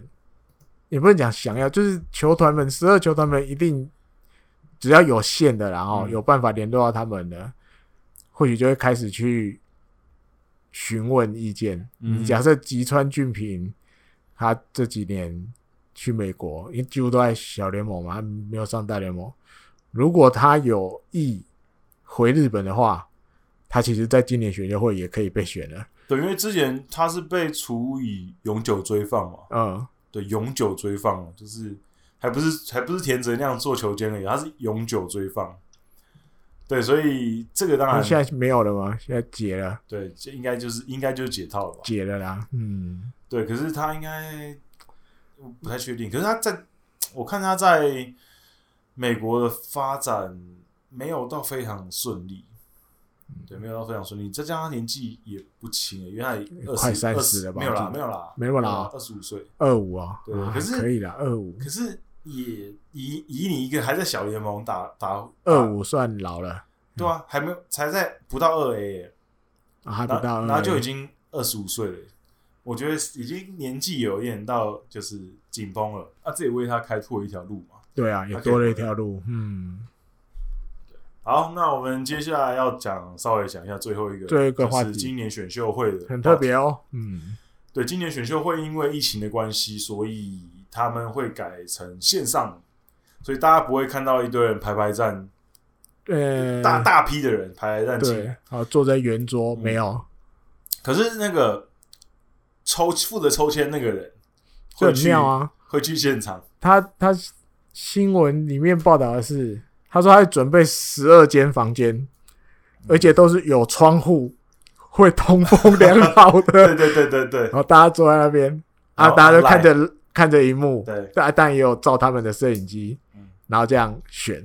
所以他们其实还，但是还有直播哦，因为这还是会直播。所以他们但还是在同一个同同一个大饭店里面，同一个饭店里面，只是他们没有在同一个空间里面。应该一样是吧？应该是那个品川王子吧？应该吧。”对，应该啦，哼，应该不会换饭店吧？那就找十二个房间，一人一间，哎、欸，一对一间。好啦，比如说第一指名，刚刚国阳讲的，哇，万一重复了，抽签代表请离开你的房间，到到另外一个他准备的另外一个房间、嗯、那边，那个房间就是抽签用，在那边我这有趣的这个突然新鲜的起来。对，而且我看到那个新闻，还有特别讲说，每个球团最多六个人，只能进房间的六个，房只能进房间六个人。之前一桌坐几个，好像也差不多六个。对对，只能最多只能六个人。然后呢，每每一个人都要距离一点五公尺，一样要去，还要不要隔那个那个透明的板子？每个人都要距离一点五公尺，然后没事的时候都要戴口罩。哦、oh，所以你可能就看不到他们一些细部的表情，只能看到眼神。对对对对对，所以当然，可是因为这个非常时期啦，所以当然他们就要做好这个一些准备，应该会很有趣吧？我觉得这个，但还没有没有要开放观众呃，对，因为大家如果知道的话，其实往年他们每年大概都会开放一千名观众，二零一九开始吧。二零零九，二零零九，对，二零零二零零九开始，开始。就是每一年都在都会接待一千名，一千个左右。那我跟艾迪哥其实我们从大概 连共，我们从一五年开始抽，一路抽到应该一八年吧，没有没有。我我我继续都报呢。哎，去年我没有报，我有我有报，哎，连续连四共，我应该不止了，我印象里共五六次了，就从来没有共到。有点不太想报名，但是每年还是照样给他按。对啊，因为他是不是有隔离外国人的系统？这个名字哦，怪怪的，就自动。我们地址填日本啊。对哈，你这样讲对，骗不过来哈。我不会问丢姐。可现在啊，没有，今年本来就没有开放观众了。今年，今年至少不会不中啊。对，明年继续。明年继续有机会的话，对，是很妙了。我看到一样有直播，然后又要用这种方法。那时候他今年会一个很特别的，那今年应该如果没意外的话，应该我跟艾迪哥，然后可能找豪小，嗯，我们也来跟去年一样，去年一样，我们也来啊，直播选秀会一下，对，应该会。而且今年他们既然是透过网络转播的话，那他们应该收视会更方便，会不会？看他们心胸大不大 啊？对，我们就看看今年应该应该是会直播了。反正就算就算不能看他们的画面，就看我们三个嘛。去年我记得就是这样了嘛，对啊，偶尔偶尔偷瞄一下哈。哎、欸，要不然我们可以那天再办一个线下活动哦。要等有确定那个收视方法哦，因为往年都是直接在我家嘛，哦啊、我家方便啊，我家电视拍开的屋啊。那这边还想要跟大家就是稍微宣传一下，就是我们野球哦，对。野球台牡蛎第一个线下活动模拟选秀会已经开始开放报名。那我们我们活动会办在十月九号的下午一点开始。那活动时间预计是三个小时到四个小时啊。那就是如果你对选秀会有兴趣的话，你可以来报名参加选秀，就你会成为选秀团的成员，然后你会实际参与到选秀。然后每一队呢，我们预计是最多四个人。那表单在我会放在节目的就是备注栏上面。那我们参加的人呢，报名费是五百块。可是你来的话，我们会准备一些小点心，然后还有一个我们第一个周边产品，都周第一个周边产品就是一个应援的毛巾，然后还有一些我们野球台姆利的帽，那个野球台姆利的贴纸跟。那个应援毛巾的样式呢，会在那个表单上面有，是一个我我个人其实蛮喜欢的，大家可以去看一下。那应该会办在台北，所以如果不是台北的听众，可能看他愿不愿意北上来参加。参加对，应该没有南下的啦，除非是基隆基隆人啊，好像有，目前有一个报名报名的是基隆人，欸，有南下的就对啊，观礼观礼也是要。一样五百元，然后有周边商品吗？对，观礼也是五百元周边商品，然后你就可以在旁边围观。然后问你坐在后面看的意思了哈。呃，就是我我会看啊，看场地，看场地，然后看到时候租大的场地还是小的场地。然后呃，如果你只是要来围观的话，你也可以拿到所有的赠品，只是你就不用你就不用参加那些活动这样子。因为我们还会有别的活动，我想说，我们一开始可能会有一个破冰的小游戏环节，可能半个小时，嗯，然后开始模拟选秀，选秀完之后呢，可能我跟艾迪哥开放一段时间，跟大家一些问答的环节，这样子大家可以聊个天，哦，然后我目前也想说，可能应该会邀请一些我们有节目也都来参加，哦，有 Hito 大联盟啊，Jacky 跟 Adam 还有大叔，们，大叔们对也来参加这样子，边喝边啊没有，有大叔大叔已经有一个报名的说他就要不要来喝这样子，来喝一下，对对对。嗯、那如果大家有机会的话，我希望大家都可以参加了，因为毕竟是我们第一个线下活动。那来这边也是除了参加活动、认识朋友、跟大家聊天之外，也是支持我们节目的一个方式嘛。因为你可以拿到一些周边产品，对我都已经大费周章的准备一堆周边产品，那希望大家可以拿到。那诶，这个也是代表一个，就是把我们的就是野球台牡蛎的一些形象往外输出嘛。你如果诶在你的包包上面，或者是你的什么地方贴我们贴纸，那大家如果会看到会好奇，可以顺便帮我们宣传一下，这样当然是最好的。那希望大家可以有兴趣的话，可以来参加。那参加那个 link 在我们的会放在资讯栏上面，这样等你来报名哦。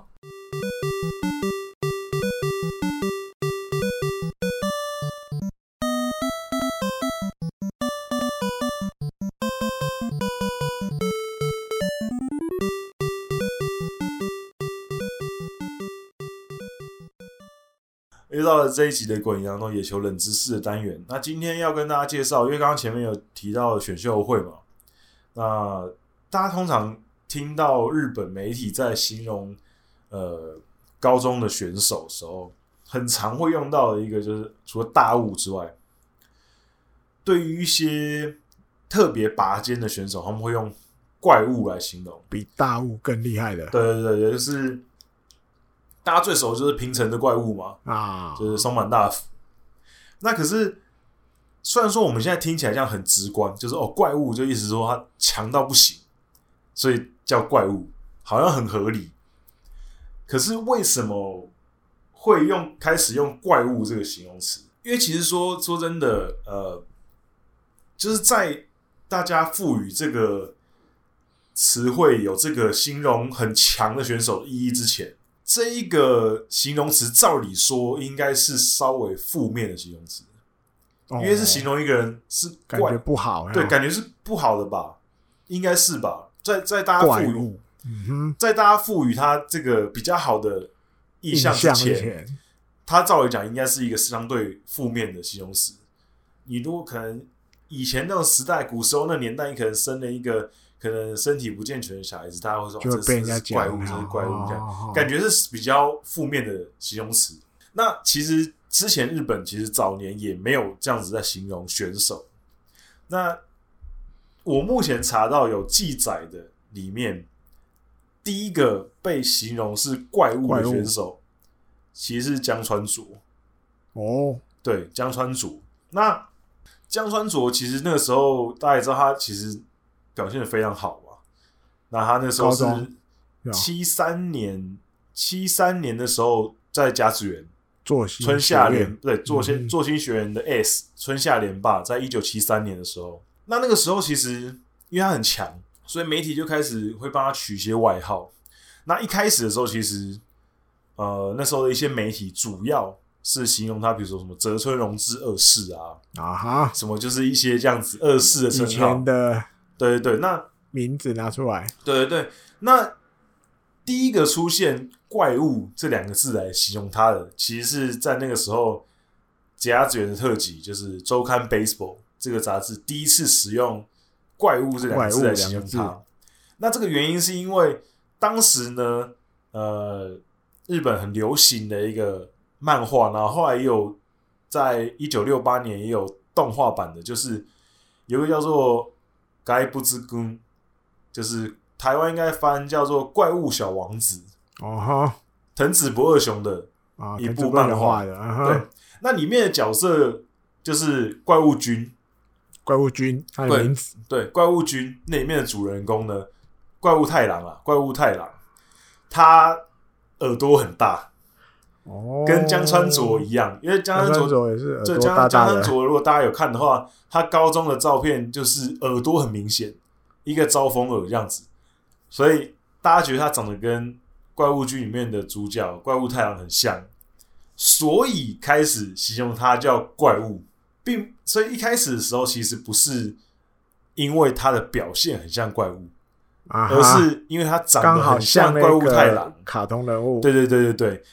那可是后来就开始，哎、欸，他表现很好之后，然后开始一些杂志上面一些新闻产出之后，很多人用这种来形容他，所以开始慢慢的、慢慢的就大家就传开了。尤其是在那个时候，是网络没有这么发达的年代，不会像现在，就是呃，网络上随便找什么影片都会很容易可以看到。啊、我想要，我想要知道哪个高中选手的投球，我上网找一下，可能就有了。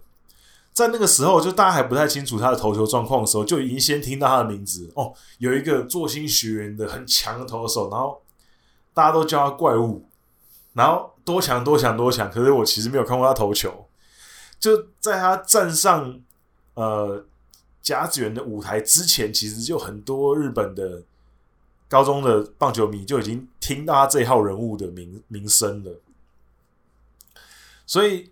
当他那时候第一次站到甲子园的舞台上面的时候，大家对于他的那个幻想已经到了一个最大的极限了吧？所以他第一场比赛，他那时候呃好像是三年级的时候，他先在春甲初赛的时候，第一场比赛对上北洋高的比赛，就是全场就是大爆满，大家就是要来看江川卓，因为大家终于有机会可以。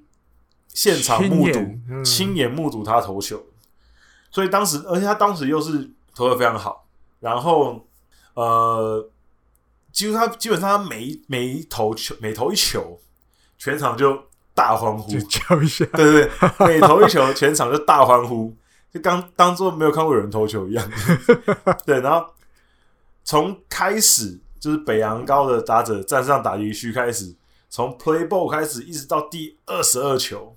北洋高的选手都没有人，没有任何一个人碰到他的球过。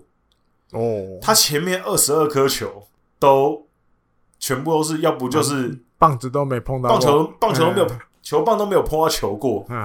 一直到第二十三球才终于打了一个界外，才终于摸到皮啊。对对对，所以这又更加深了大家对于他的想象，因为原本大家想象出就是他就是一个超强超强的选手，然后现实看到确实超强的。所以大家对他的那个整个就是想象已经到了一个最极限，那也因为这样子开始，后来大家也就是 OK 就怪物，就是形容江川佐这样子。那当然后面大家更有印象的是松坂大辅的平成怪物，可是对于日本人来讲，最开始有这个外号的是江川佐，而且也不是因为他的什么。实力很怪物，而是他长得很像怪物太阳，耳朵很大这样子。然后呃，讲刚刚既然讲到松坂大辅，我稍微也再提一下，大家应该都知道松坂大辅那一年他很强嘛。那大家也知道他那一年通常后面就大家统称那一年叫做松板世代。那问题是其实呢，呃，身为松板世代的，就是挂头牌的松板大辅，可其实那一年。第一个被称呼为怪物的人，并不是松板大辅。嗯嗯，艾哥心中有答案是不是？没有，没有忘了，没有，还没开始。因为好，现在开始想。然后你跟给你想三秒钟，你有没有想出一个名字来？想不出来，想不出来。因为当年其实大家当然对松本大辅三年级那一年横扫全日本 高中棒球很有印象。可是其实跟他同一个世代的人，有一个在高二那一年。就已经被称为怪物了，那就是古木克明哦。后来被横滨选进的打者，他那一年古木克明在那一年呢，他诶高中三年级的时候是就是松坂大放异彩嘛。可是古木早在二年级的时候，他就已经在甲子园出战了。然后那时候在一回战的时候，对上长崎长崎南山高的时候，连续两个打席全垒打。所以那时候，对于当时的观众啊、媒体都诶有被他就 shock 到一个高二的学生，然后连续两个打席全垒打，对，所以那个时候杂志上就有用“怪物”两个字来形容他，所以他才是松坂世代第一个被称为怪物的。怪物的，对。可是后来当然就是呃，古木其实他高中表现还是很好，后来横滨也是用第一指名选进来他的，嗯、那只是后来他。呃，其实一直没有把自己的潜力兑现啊。当然，他也有打出还不错的成绩过。可是一直没有达成球队希望他长成的样子，因为球队希望他可以长成一个超级大炮嘛。确实他的长打能力是不错，可是他一直没办法有很好的 contact，然后其他方面也就普普，所以后来就只好被球队放弃。那后来他被横滨放弃之前，他有去欧力士啊。那可是后来去欧力士也是行不通，那后来就被战例外。然后战例外之后，他跑跑跑去打拳击，拳击摔跤拳击我也忘了，那就是格斗那类，格斗类，对对对。然后我之后有机会可以跟大家介绍一下他，我特别的一个人，他是蛮有趣的一个人，因为他其实以一个以一个长打者来讲，他的体型其实不像是那种典型的长打者，因为他其实瘦瘦的。精壮型的，嗯，他其实不是那种感觉吨位很重的，对，所以我觉得其实他那时候给我印象蛮深，然后确实 power 很强。那对，这这边就是想跟大家讲一下，他是松坂世代第一个被称为怪物，他才是第一个被在松坂之前被称为怪物的人。对，可惜他后来没有兑现他的潜力，这样。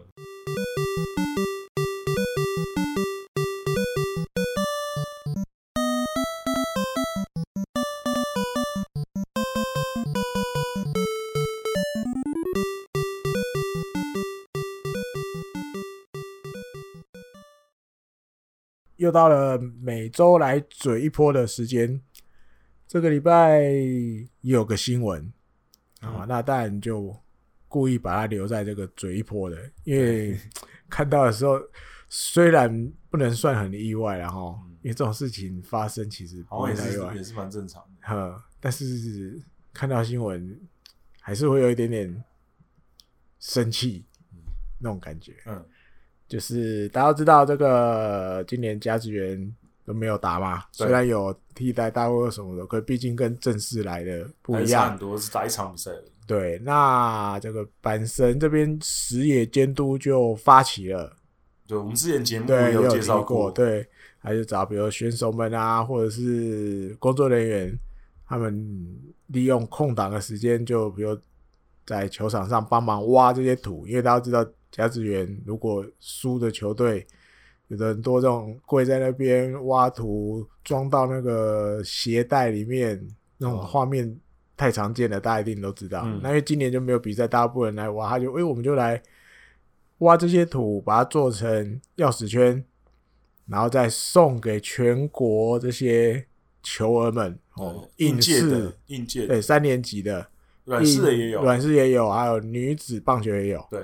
就这样送，那到八月三十一号这天开始送到大家手上。哦，送到送到之后，隔了几天之后，陆陆续续对，在这些拍卖网站上就出现了要来卖这些，应该讲纪念的纪念品的卖家。那他们就报道里面就会写，比如说基本上大概一千一个一千块算便宜的。那也有到一万块的，但我也不知道为什么，反正就随他们喊吧，嗯、对，起标价随他们设定。那报道里面有个最夸张的，我这个看的时候满头问号，我会变黑人了。嗯、他说其中有一个是他直接卖一百个，直接卖一百个，对，然后八十万日币。我说他他去哪里弄一百个？这是还是制作 制造商敢给他 OK？对吗？你要去哪里收集一百个？好，还是他们那个野球部人比较多，他就直接他把它全部拿下来。看高三要一百个人多诶，全部好几个学校哦之类的，哈。反正也看到这个报道里面写很扯，一次一百个，然后卖八十万。因为记得我们那时候介绍是他那时候应该发给全国，应该加起来有几几千个、几千个、几千个应届高三的学生。对对对，所以看到那时候，其实这个新闻就觉得哇。该发生还是发生。可是我觉得，其实我后来想一想，也真的不意外。嗯、因为说真的，曾、啊、之前那个土是你要打到甲子园的人才可以挖的嘛。对。那现在你送给全部应届，那有些人就真的他比较呃对这个没那么有感，他，他根本就从来就没有想过他会打进去甲子园啊，对啊。那所以你送他这个感受没那么强烈，我觉得没有那么强烈，因为感觉来去换钱，那又不是他打的，又不是他自己打出来的，嗯哼，而且说真的，那个呃，可可能看人呐、啊。可是我个人是觉得那个也没有什么特别哦大的纪念价值，因为说真的，他们之前几年也有出类似的东西啊。啊，不是我们每次我们每次分享这个新闻的时候，不是就有球迷在下面贴说他就有在甲子园看球，他有拿到啊。就这个不是一个太特别，什么特别独一无二的东西啊，它是一个精神上的意义比较大。对，那可能有些人觉得还好的话，他可能就会拿出来卖。我觉得真的是真的也不意外。当然，当然，我觉得阪神实业监督他们看听到这个消息，绝对是会应该会很伤心，被泼冷水。然后那谁新井贵浩，他就有出来讲，你可能受访的时候被问到这个，他就讲，还有说不可原谅，因为他觉得你们这些高三的打球的小朋友们，你们到底这三年在野球部里面学到什么东西？嗯，你正常来讲，你会觉得，就算你可能目标本来就不见得就是。甲子园，或者是这样啦，嗯、或者是你们学校感觉本来就没那么强，你可能也从来没想过我自己能打进甲子园。嗯、我只是喜欢棒球，蒙怕蒙怕。嗯，但是他觉得这个东西不是不只是纪念，还有更重要的是一个祈福保，就像护身符啊，或者是一个希望。在后面支撑你的力量，在你的人生路途上去，就算你又不打棒球，你看到这个东西，你会想起那年发生的对，或者是这三年你的一些努力坚持，帮助你的人生道路继续走下去，或什么什么遇到困难怎么样的，然后你就这样把它丢掉，拿去网网络上卖，他觉得这个事情是不可以的。他觉得这个背后意义有更多是你在打棒球这三年里面，高中这三年里面应该要学到的。如果你有学到，你就不会，你应该不会做出这些事情，对，不会去做出这些事情，对，所以遗憾，好不好？这样标题，每一招践踏，真的践踏，对，真的蛮蛮被践踏。因为当时我们在讨论的时候，我们觉得这件事情应该是一个很温暖的事情，是是，对啊，因为因为他还有说，他们有一些是部分会，他们是亲自去装的，对啊，有一些对对，所以当时在讨论的时候，是觉得是一个很温暖的事情，嗯。可是现在这样发生的话，你就会觉得哇，那真的很多人不把这件事情当做一件事情，掉漆了，真的，真的。而且而且这么多的话，很多，对啊，这样算起来应该不少。那艾迪克刚刚说，那一口气卖一百个的人，对啊，如果到底是到底是去哪里拿到这一百个？对，而且太明目张胆的卖了，直接卖一百个，这哪里有问题？对啊，然后补再补充一下好了哇，顺便反正提到甲子园的图，好，这。也是前一阵子发生的事情，嗯、大家不知道知不知道？大家知道土要挖回家吗？对，当年第一个带土回家的人，嗯，的高中求儿，好吧，这样讲，在一九四九年，嗯，第三十一次的，现在都一百次了，对，一百零一还是一零二，没有不止一百零，不是有一百零二了，多了，多了。当时候，这个小仓北高有一位投手叫做福岛一雄，嗯，他其实很强，对不对？我那时候看那个报道出来，看他的叙述，就我真厉害。他高一高二就带这个学校直接拿两次下甲冠军，嗯，所以等于他要来创一个这叫怎么讲？高校野球大满贯嘛？这样，对，三年夏天冠军通都是我。他第三年，对，第三年要来挑战的时候，很可惜，啊但因为。毕竟以前这种野球防护的观念一定没有没有那么好了，对，所以他其实第三年高三那一年，在这个地方大会的时候，他其实手肘就在痛了，右手肘就在痛了，嗯、可是一定撑下去的，一定撑下去的。这个看医生啊什么的，一路撑撑撑，好，还是打进了甲子园，撑到、哦、他还要打进去，对对，然后到了后来，诶、欸，忘了在哪一场，在准准准决赛还准决赛的时候，嗯，输了。在延长赛被人家再见输了，那当然，因为他们那次是在三垒休息区。那大家如果有比如看甲子园的比赛，比较哦、呃、注意比赛后发生什么事情的时候，因为他们退场一定都从一垒这边有一个出口出去。对对，那边三垒的这一队，你要离场的时候，你就会经过本垒正后面那个护网前面。嗯、那他走过那一段路的时候。他就因为输了，一定很不甘心嘛，心因为那挑战三三个夏天冠军中都是我，就失败了，嗯、他就顺手抓了一把地上的土，可是他就放进他的口袋里。那但愿，转播或者是其他工作人员都有看到这一幕。那后来，甚至我记得家职员后来有去就是问他这些事情。嗯、那但他意思说，那个动作只是他当年无意无意识顺手做的，嗯、他其实自己也没有太深的记忆。嗯、而且呢，因为他就放在他球裤的口袋里面，好像回去了就，反正他也没有再拿出来，就这样就。嗯反正就可能洗掉，或就不见了。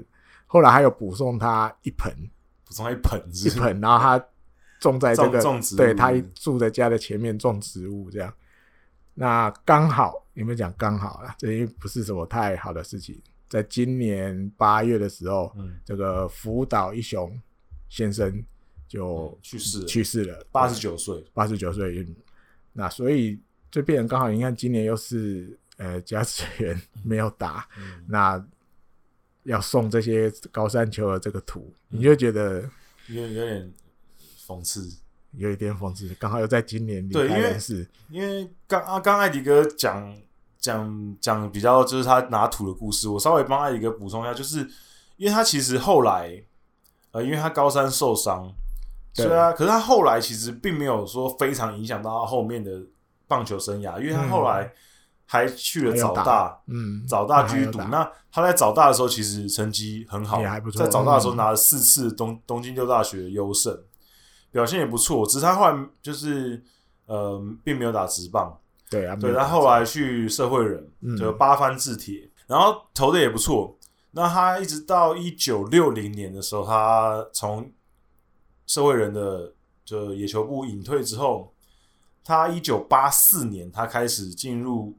日本野球联盟担任九州地区的联盟的理事，嗯哼，然后八五年成为，呃，八五年的时候连任，就是他一直就是在当九州的理事这样子。然后零二零零一年的时候，他离开了九州地区联盟，他进入进入了总部，就是日本野球联盟里面去担任一个职位，那职位叫做参与。可是我不太确切，不太确定这个职位它的中文要翻什么？中文要翻什么？对，像我们的什么？嗯。